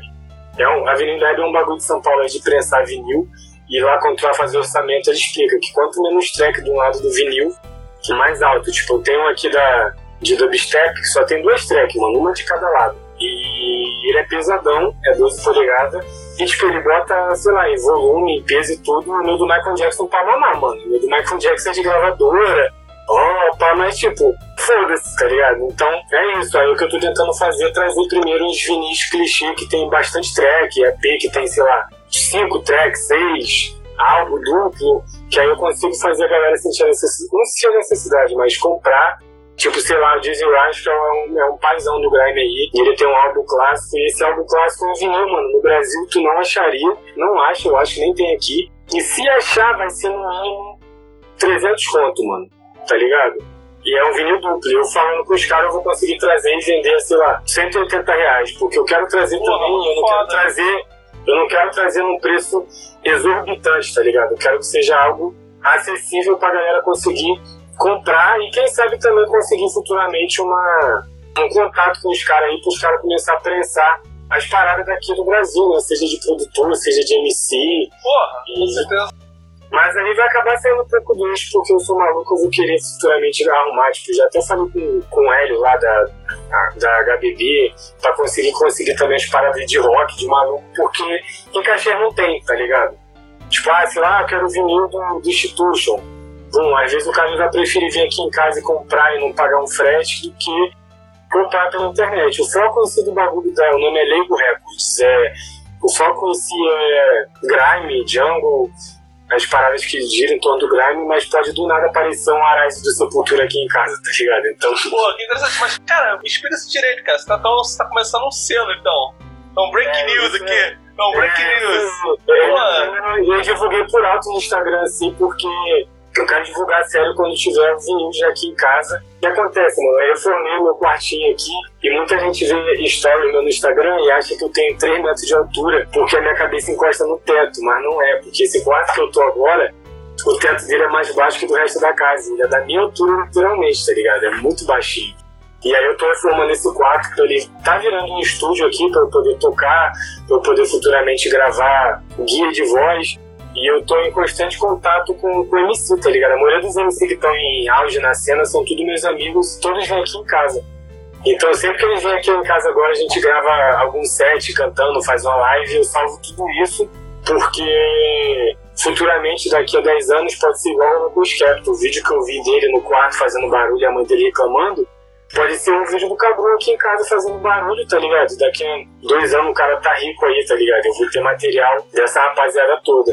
Mas a minha intenção no começo é essa, trazer esses vinis. A, a, a parada no, é, no real é, eu quero trazer o vinil pra mim, eu não quero gastar dinheiro com vinil. Então com isso que eu vou vender pra rapaziada, eu vou financiar o meu e quem sabe aí tirar um lucro e trazer um preço acessível pra todo mundo poder comprar parada. E por mais que o, o mercado do vinil no, no Brasil seja grande, acredito eu, a galera consome muito MPB, essas paradas, o grime é inexistente. E a galera que tá chegando no grime agora, os moleque novo, tem gente que pá, nem sabe o que é vinil direito, ou não conhece, não sabe de todo esse rolê. Aquele lance que eu falei lá atrás com você de exclusividade, rola muito no vinil, dos caras lançar um beat no vinil e ele falou, ó, rapaziada, só vai ter 50 unidades desse vinil. E já era, mano. Quem comprar, comprou. Quem não comprar, chorou. E essa é a minha ideia, trazer essas paradas aqui pro Brasil, já que os caras... Essa é mais uma prova que os caras receptivos, mano. O cara podia falar, cara, foda-se, não vou te mandar nada não, mas...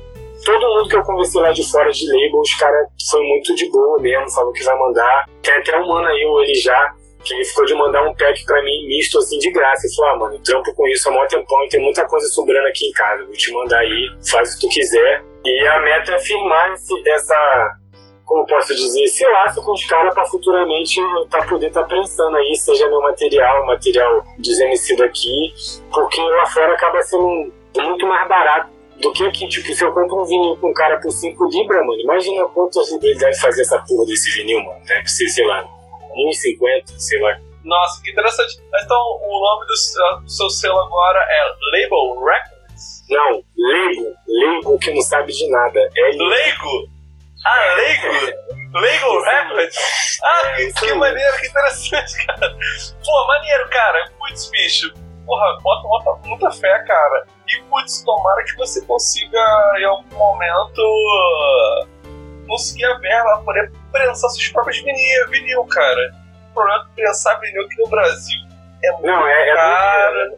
É caro demais. E meu, meu sonho é prensar, prensar um vinil e tal, que aqui no Brasil tem só a, é, na verdade tem só a Polisson, que é uma, a única fábrica grande, né? Tem, tem outras pessoas que fazem ar- artesanal, mas produções é, independentes e tal. Brasil, é aqui em Caxias, que é. Caxias não, Belfor Roxo, que eu acho que é uma das maiores, pá.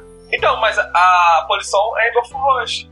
Ah, então é isso, eu só confundi. Isso. Cara, o esquema maneiro que tem, o mano se oferecer pra prensar uma parada minha, fica com esse spoiler aí, rapaziada. Não sei se vai sair, mas recebi é, oferta de prensar um bagulho meu e ele falou que se, se rolar, ele já prensou outras coisas que ele não prensa no Brasil. Ele falou que o melhor lugar para prensar na República Tcheca, Que aí de lá traz pra cá isso é muito mais barato. Tipo, a gente, eu fiz um cálculo muito por alto assim e sairia 15 reais cada vinil, 11 reais cada vinil. Que isso? O foda é a quantidade mínima. Isso aí que, que foi de rolê. Que é, tipo, Não, não mas, é, mas se você botar na ponta do lápis da Polisol, também é mais ou menos isso, cara. Não sai, tipo, sai por, sei lá, 20 reais a unidade e tal. Mas tem umas, umas- a quantidade mínima que é tipo assim, é, sei lá, é, acho que é 250 e tal. Então, então, tipo assim, e não, só- não é só o vinil, você também tem fazer, fazer um encarte na parada, é, fazer eu tal. é, é só o vinil. Aí, É, é só, é só o, o- a bolacha, né? Porque na verdade o são Mozini mesmo, mano. O Mozini, por exemplo, eu não acho que ele pensa no Brasil, não, mano. Eu acho que ele faz tudo lá fora. Tanto é que ele abriu outra label fora do Brasil, mano. Só pra distribuir. Eu acho que as paradas que ele faz lá fora, ele tá mantendo algumas lá fora mesmo e vendendo por lá, tá ligado? Pra galera que gosta da laja, do merda, do muqueca. Enfim, tipo, na avenida deve, deve ser barato, mas lá fora deve ser muito mais, mano. E aí, dependendo de firmando esse contrato com os caras, às vezes pros caras nem cobra de fazer, mano. O cara chega, ah, mano, eu vejo que tu é um artista no Brasil que tá em ascensão aí, vamos prensar esse APTU aí e tu me dá, sei lá, 30% de, de venda aí, já era, tá ligado? Pô, interessante pra caramba, cara. Não, então, o Mozini, eu, cara, não sei, eu não sou amigo dele, só. Eu só acompanho. Eu só, eu só. É, teve uma. Mas pelo que eu acompanho, pessoas que falam, e também eu já perguntei já também, assim, ele. ele prensa muita coisa na posição, é, mas também ele, na gringa, antes da pandemia, né? Então, tipo assim, ele mandava prensar muita coisa lá fora, e tipo assim, como ele, porra, ele, ele tem amigo pra caralho, pessoa que tá indo pra gringa, então ele mandava prensar lá fora e pedia pra galera trazer. Aí pagava. Ele, a, a- a- pega a galera pagava, tipo assim, tipo assim, excesso de peso, ele pagava parada e tal, tipo assim, a galera trazia. Por exemplo, às vezes a própria banda que ia fazer uma. que lançava. Eu vou dar um exemplo agora, por exemplo, vou dar um exemplo, o Waterheads, do, que é do cara do Sugar Cane. Enfim, É, então, quando eles foram fazer uma turnê, não sei aonde, eu não sei se foi nos Estados Unidos ou na Europa, ele mandava prensar no país, no país gringo, que agora não vou lembrar qual é. Aí, tipo assim, pra que, mandando prensar no período que eles já estariam em turnê e que eles estariam passando pela cidade exatamente aquele período pra buscar a parada. Aí buscar e já turnê conta lá porra, porralhada toda e trouxe pro Brasil a prensagem do vinil da, daquele, daquele país é, trouxeram de viagem. E eu vi que rolou com o Water, Waterheads e com, outra banda, assim. Então, tipo assim, eu acho que ele fazia muito isso, e só que eu não. E, tipo, o Lo-Fi também. O Lo-Fi, é uma banda de punk hardcore, que ele também é- era ou é muito próximo. Rolou também uma coisa, uma, uma coisa parecida. E tô ligado que ele fazia isso com muita frequência. Também acho que ele também ia com bastante frequência pra outros países, assim, na. Esse pai é tipo quando vinha banda gringa pra cá, sei lá, vai ter show do Parque Drive. Aí os caras aí faziam um mestre aqui no Brasil pra não trazer esse peso de lá. e Ah, tal, mas, sim. né, Muita banda. Cara, muita. Na verdade, eu acho que.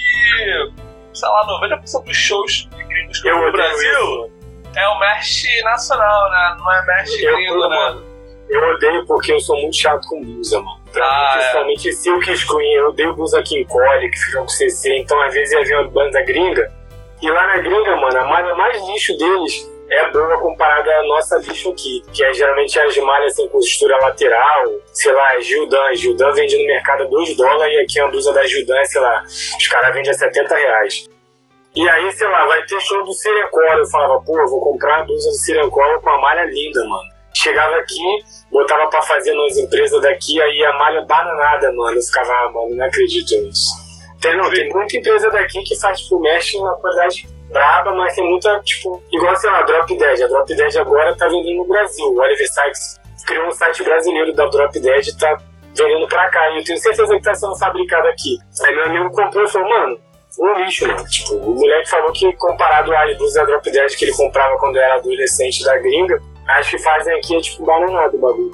Nossa, então, acho que na verdade, agora, putz, claro, que eu não vou lembrar agora que, putz, sei lá, mais, sei lá, de 15 anos de show, assim, que, eu, vou, né, tal. Mas, assim, o que eu lembro, assim, de banda, é que eu fui num show e eu comprei camisa, e que era camisa gringa, É, o que eu tô lembrando agora pode ter sido em outras situações também. É, camisa do. A primeira vez que o The Devil Wears Prada no Brasil. Eu comprei a camisa deles e foi camisa gringa. Foi um merch gringo, tal, certinho tal, para dele, deles lá de lá. E Silverstein, na Plant Music, era mestre gringo também. Eu queria, esse daí eu queria. É, era. Só que a camisa eu não gostei muito, não, mas eu comprei. Mas eu não gostei muito, não. Mas era, era, era gringo. Era eles mesmos vendendo a parada. Então, Uhum. tipo assim. Mas a do The Boys Prada é uma parada, uma parada muito fora. Eu nem sei onde tá essa camisa mais. Isso foi, isso foi, sei Cara, lá, eu comprei uma vez 2009, sei lá. uma do, do Napalm Death, mas comprei pela internet. E tem vezes, pra tu que tá ouvindo aí gosta de rock, mano, que é maneiro tu olhar o site dos caras, que eles botam as blusas lá encalhadas em desconto.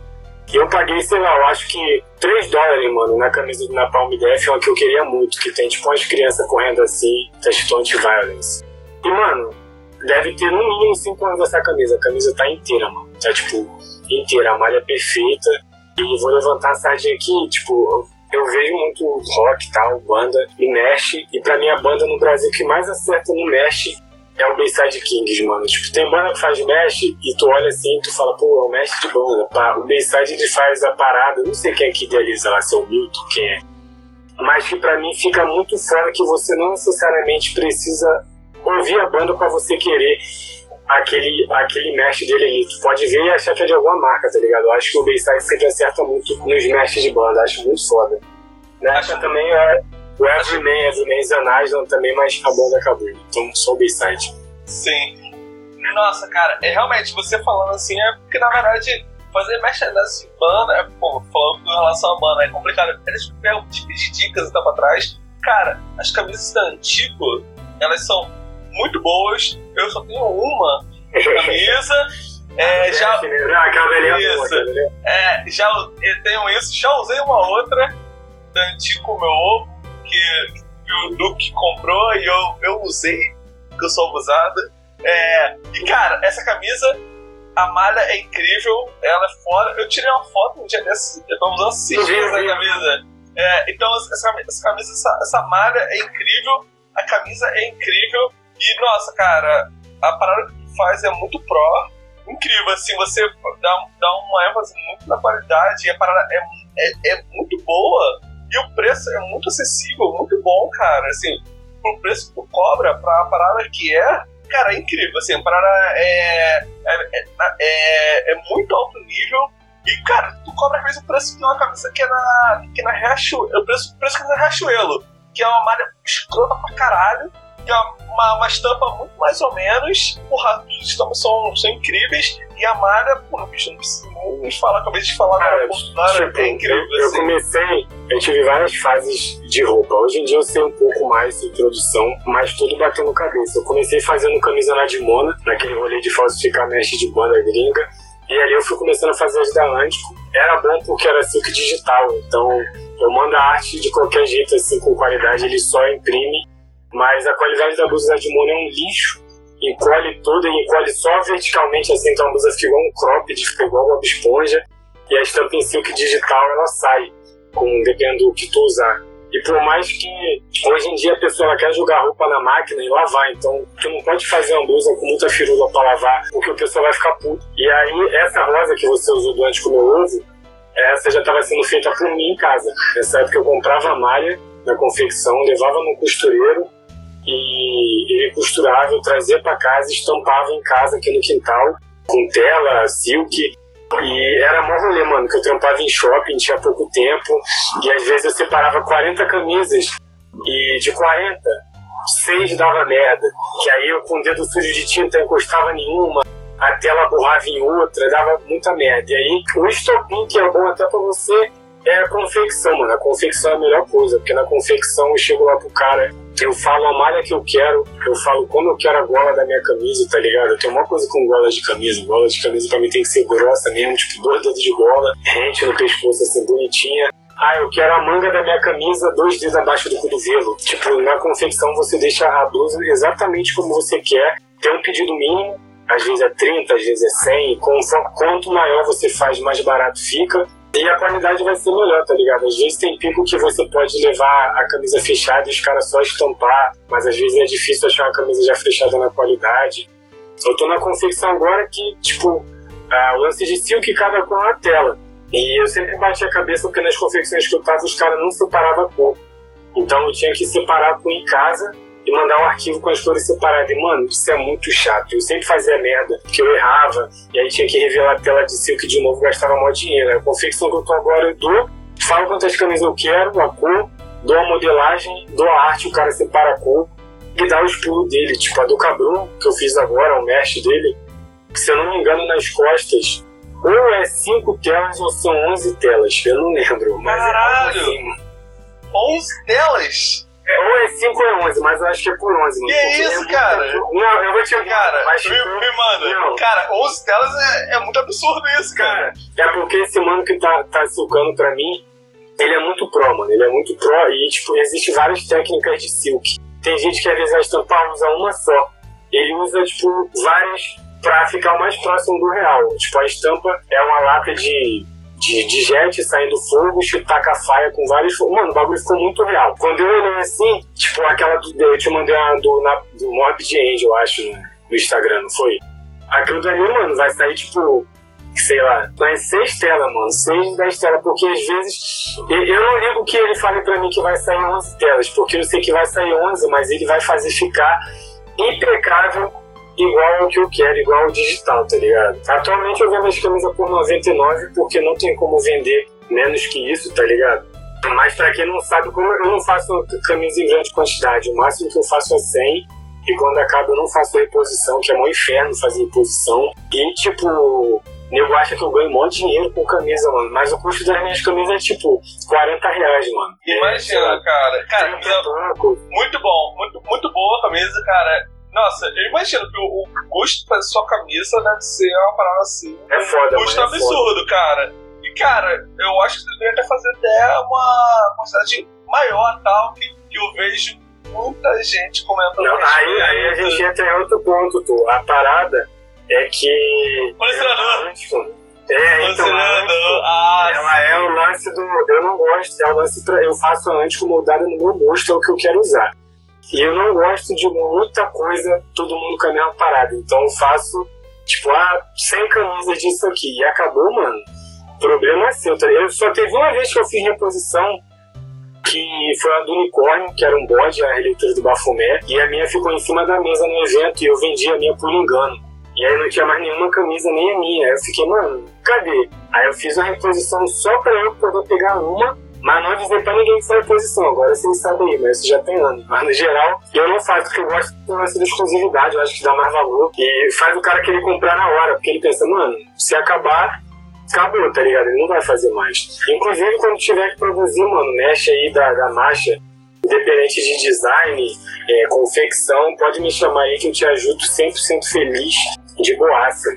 Com certeza a próxima remessa que eu fazer, eu quero fazer uma qualidade, não sei se antigo, porque já é um preço muito caro para banda de rock falida, mas talvez uma parada meio próximo, talvez, né? E, cara, sobre, você tá falando sobre venda limitada e tal, quando vai sair a próxima remessa e quando vai sair, vai sair a próxima estampa incrível da Antigo? Cara, então, da Antigo não sei, a próxima é a do Morbid Angel aí, rapaziada Matheus viu, mas enfim, já postei no Instagram, acho. Mas a pandemia me fudeu um pouco, porque, é, assim, eu não tenho uma certa organização. Meu dinheiro é da Antico, o dinheiro da Antico é meu dinheiro, tá ligado? Eu não consigo separar os dois porque eu sou pobre e às vezes tem dinheiro no caixa da Antico que eu tenho que pagar a conta em casa. Então vou lá, meto a mão no dinheiro e pago. E às vezes eu quero produzir a Antico, não tem dinheiro no caixa, eu vou e pego meu dinheiro. Mas isso durante esses anos já me ajudou, já me ajudou em vários meses de eu não ter dinheiro e sair camisa enfim, o próximo lançamento vai ser o da Nicotine, que é a marca que eu trampo com o Fábio,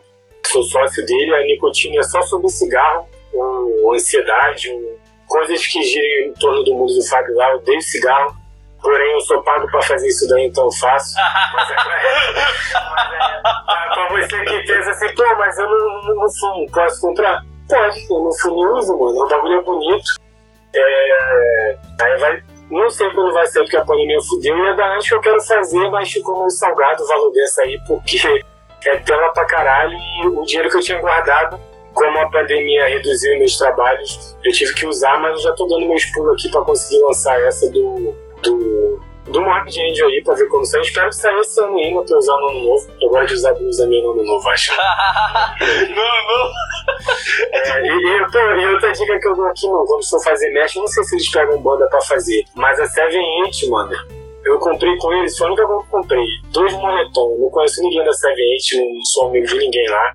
Mas, cara, o moletom foi 80 reais, eu acho. E tem mais de 5 anos o moletom e ele tá impecável, mano. O silk tá impecável. É um tá, é drug free, tem um de cada cor. Tem um preto e um azul. E, é, mano, e é absurdo, porque é 80 conto e, tipo, os moletons de marca grande, streetwear, 300 conto, mano. É a mesma qualidade da 78. É impecável a qualidade dele. Não sei de camisa, mas de moletom é, é foda. Cara, é, é foda. Eu, eu, também não, na verdade, eu tenho, eu já não tenho atualmente, mas já, já tive já moletom da CV8, já, só que não da.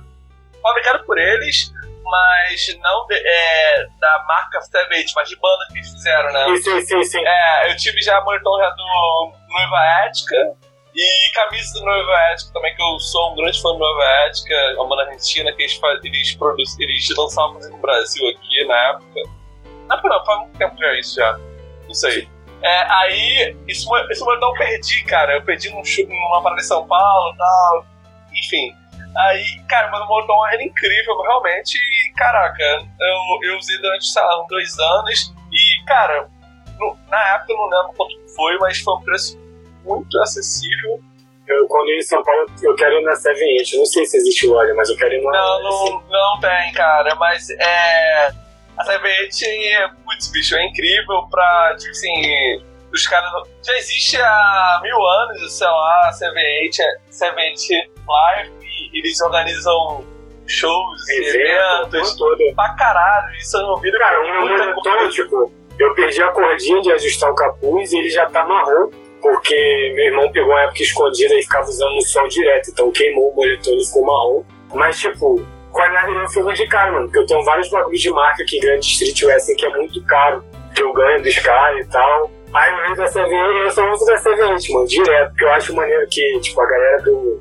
Eu não sou estreed, mas eu não uso nada de, de droga por influência do hardcore, então acho maneiro levar isso pro, pros rolês que eu faço parte.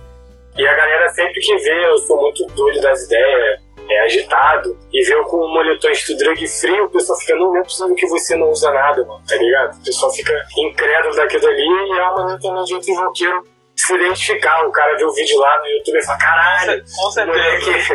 é roqueiro, é desgraçado. Você sabe, uma galera aqui envolvida com, com thread, punk, assim, vai ver o drug free, drug free, vai se ligar com você vê de lá e fala assim, caralho, bicho gravar, eu tento gravar só com camisa de banda. Só camisa de banda eu tento gravar. Tá ah, eu já, eu, sim, eu não. Eu, eu acompanho o vídeo de vocês, assim, já vi diversas vezes com o lance do Sepultura, uh, etc. Camisas de, de rock, assim, em geral. E, putz, é incrível o trabalho que vocês estão fazendo e o trabalho pessoal também, cara. E, cara, puxando já, na verdade, pandemia, etc.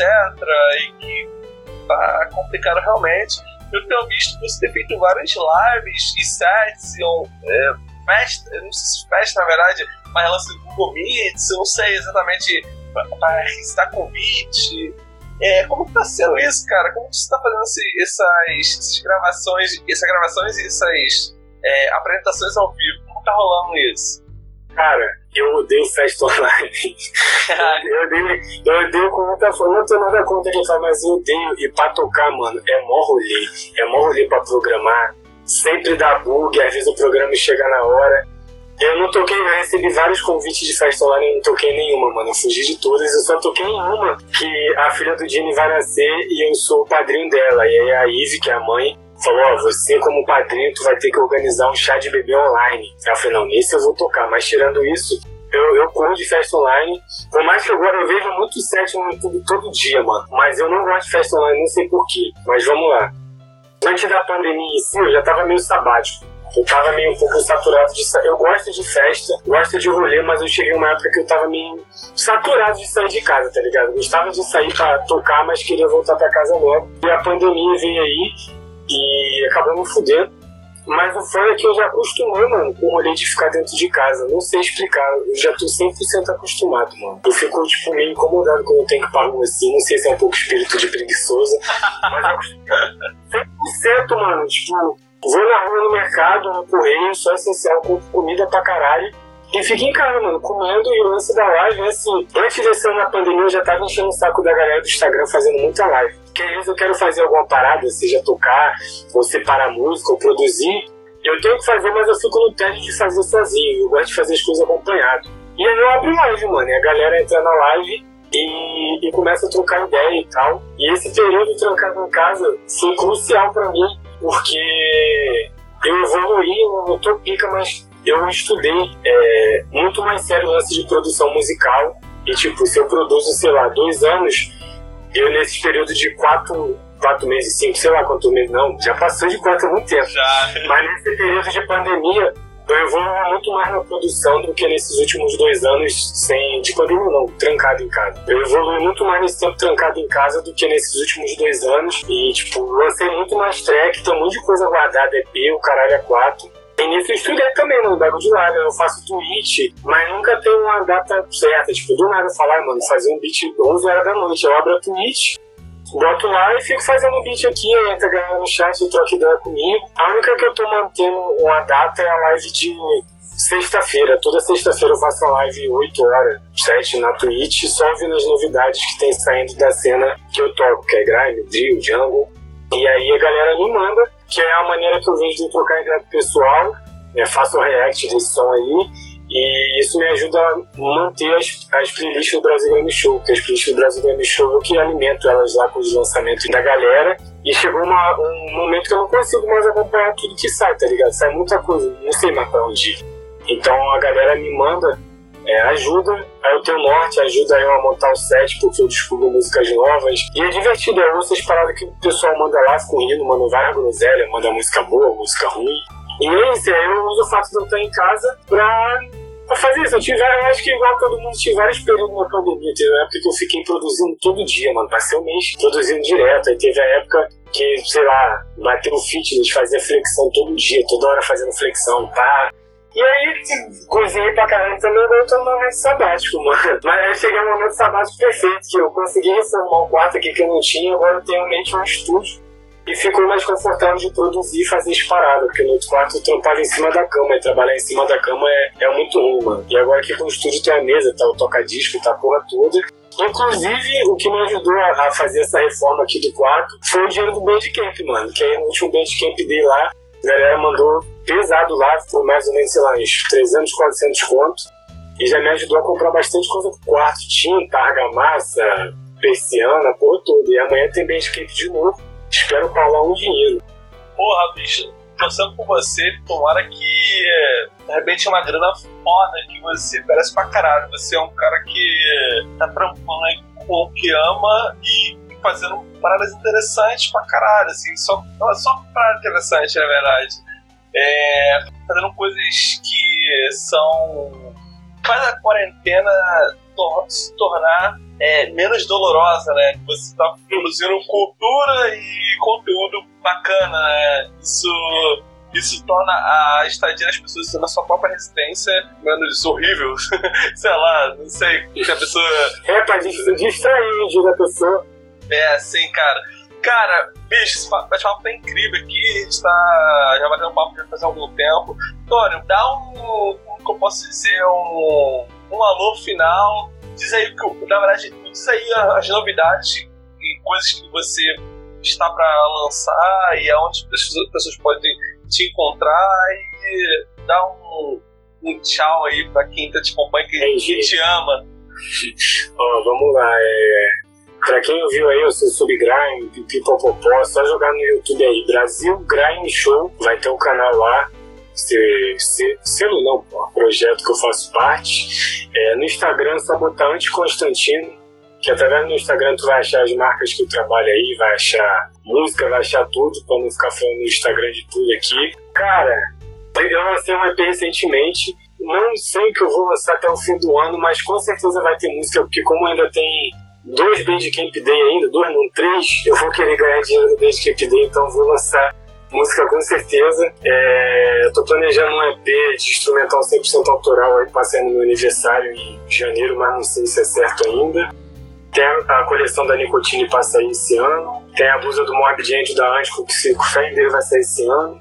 Tem a Leigo Records aí, que vai ser onde vocês vão ver os vinis de grime aí que ninguém tá trazendo, eu vou estar tá trazendo. É, vai ter MC aqui em casa, como já tem no Instagram, os moleques vêm aqui em casa, aqui na Leigo, a gente faz um set cantando junto. Dá um salve aí pra toda a equipe do Brasil Grime Show aí, foi crucial aí nesse desenvolvimento da minha carreira aí como DJ, como artista.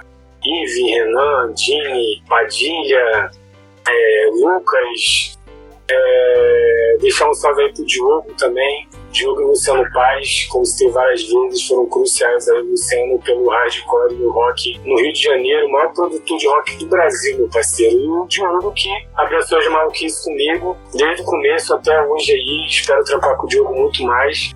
É, deixar um salve aqui, Matheus, para você aí. É, prazer enorme estar aqui no bagulho, porque a Marcha das Árvores, pra mim, é uma, é uma banda que marcou muito, da mesma maneira que Glória marcou a minha fase emo, essas paradas, a Marcha marcou pra caralho. Já, eu acho que já te mandei direto sobre isso, já teve um momento na minha vida de eu acordar assim, ter dia muito fodido, muito merda, e eu ouvia uma música da Marcha, assim, tipo, mudar a percepção do, da parada, tá ligado? Eu gosto muito de música, gosto que a galera vá no meu show no meu set, deu gás no set que eu tô fazendo ali. E, e é tipo, quero que a pessoa se sinta igual eu me sinto quando eu tô no show da marcha, tá ligado? Pra mim, eu me sinto literalmente.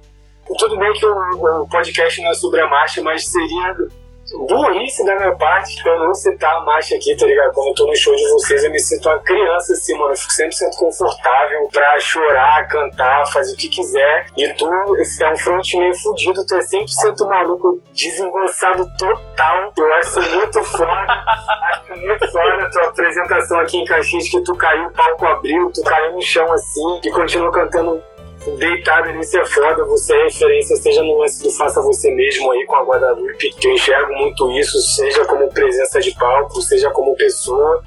E fico feliz aí por ter cedido esse espaço para mim aí. E obrigado pra tu que ouviu aí, sei lá quantas horas de, de podcast, tu que apoia meu trabalho aí, seja ouvindo, compartilhando, comprando minhas tracks, comprando minhas roupas. E é isso, rapaz. Qualquer dúvida é só chamar no Instagram aí que nós responde, não tem Miguel não, só não ser maluco das ideias que tá tranquilo. ah, todos os seus links eu vou estar postando na, na postagem do, desse podcast. Então, na verdade, então, quem tiver interessado em buscar mais a respeito tanto do, da vida do, do, do Antônio, do Antico e das coisas que ele faz, vão estar linkados nesse podcast aqui. Então, fiquem tranquilos que vai ser fácil de localizar a vida e o tudo que o Antônio tem produzido. É, então, foi um prazer estar aqui esse, nesse momento aqui, né? Tá tomando uma, eu tomando uma cerveja e você tomando uma água aí. E tá sendo muito bacana. Foi, foi, foi muito bacana e tá sendo muito interessante. Eu aprendi muito contigo. E muito obrigado por esse tempo que você deu aqui pra estarmos fazendo esse papo, cara. É um prazer e espero que a gente possa estar trocando mais ideias em, no, no curto período e também seja presencial, né? Porque já estou cansado de estar em casa. Já falei, faz um show num lugar apertadinho pra gente curtir o show. Um lugar. Tem que o Metallica Pub, minúsculo, minúsculo. Vai rolar, vai rolar, vai rolar. Valeu então, até a próxima e valeu, Antônio. Abraço. Valeu, meu querido, beijo.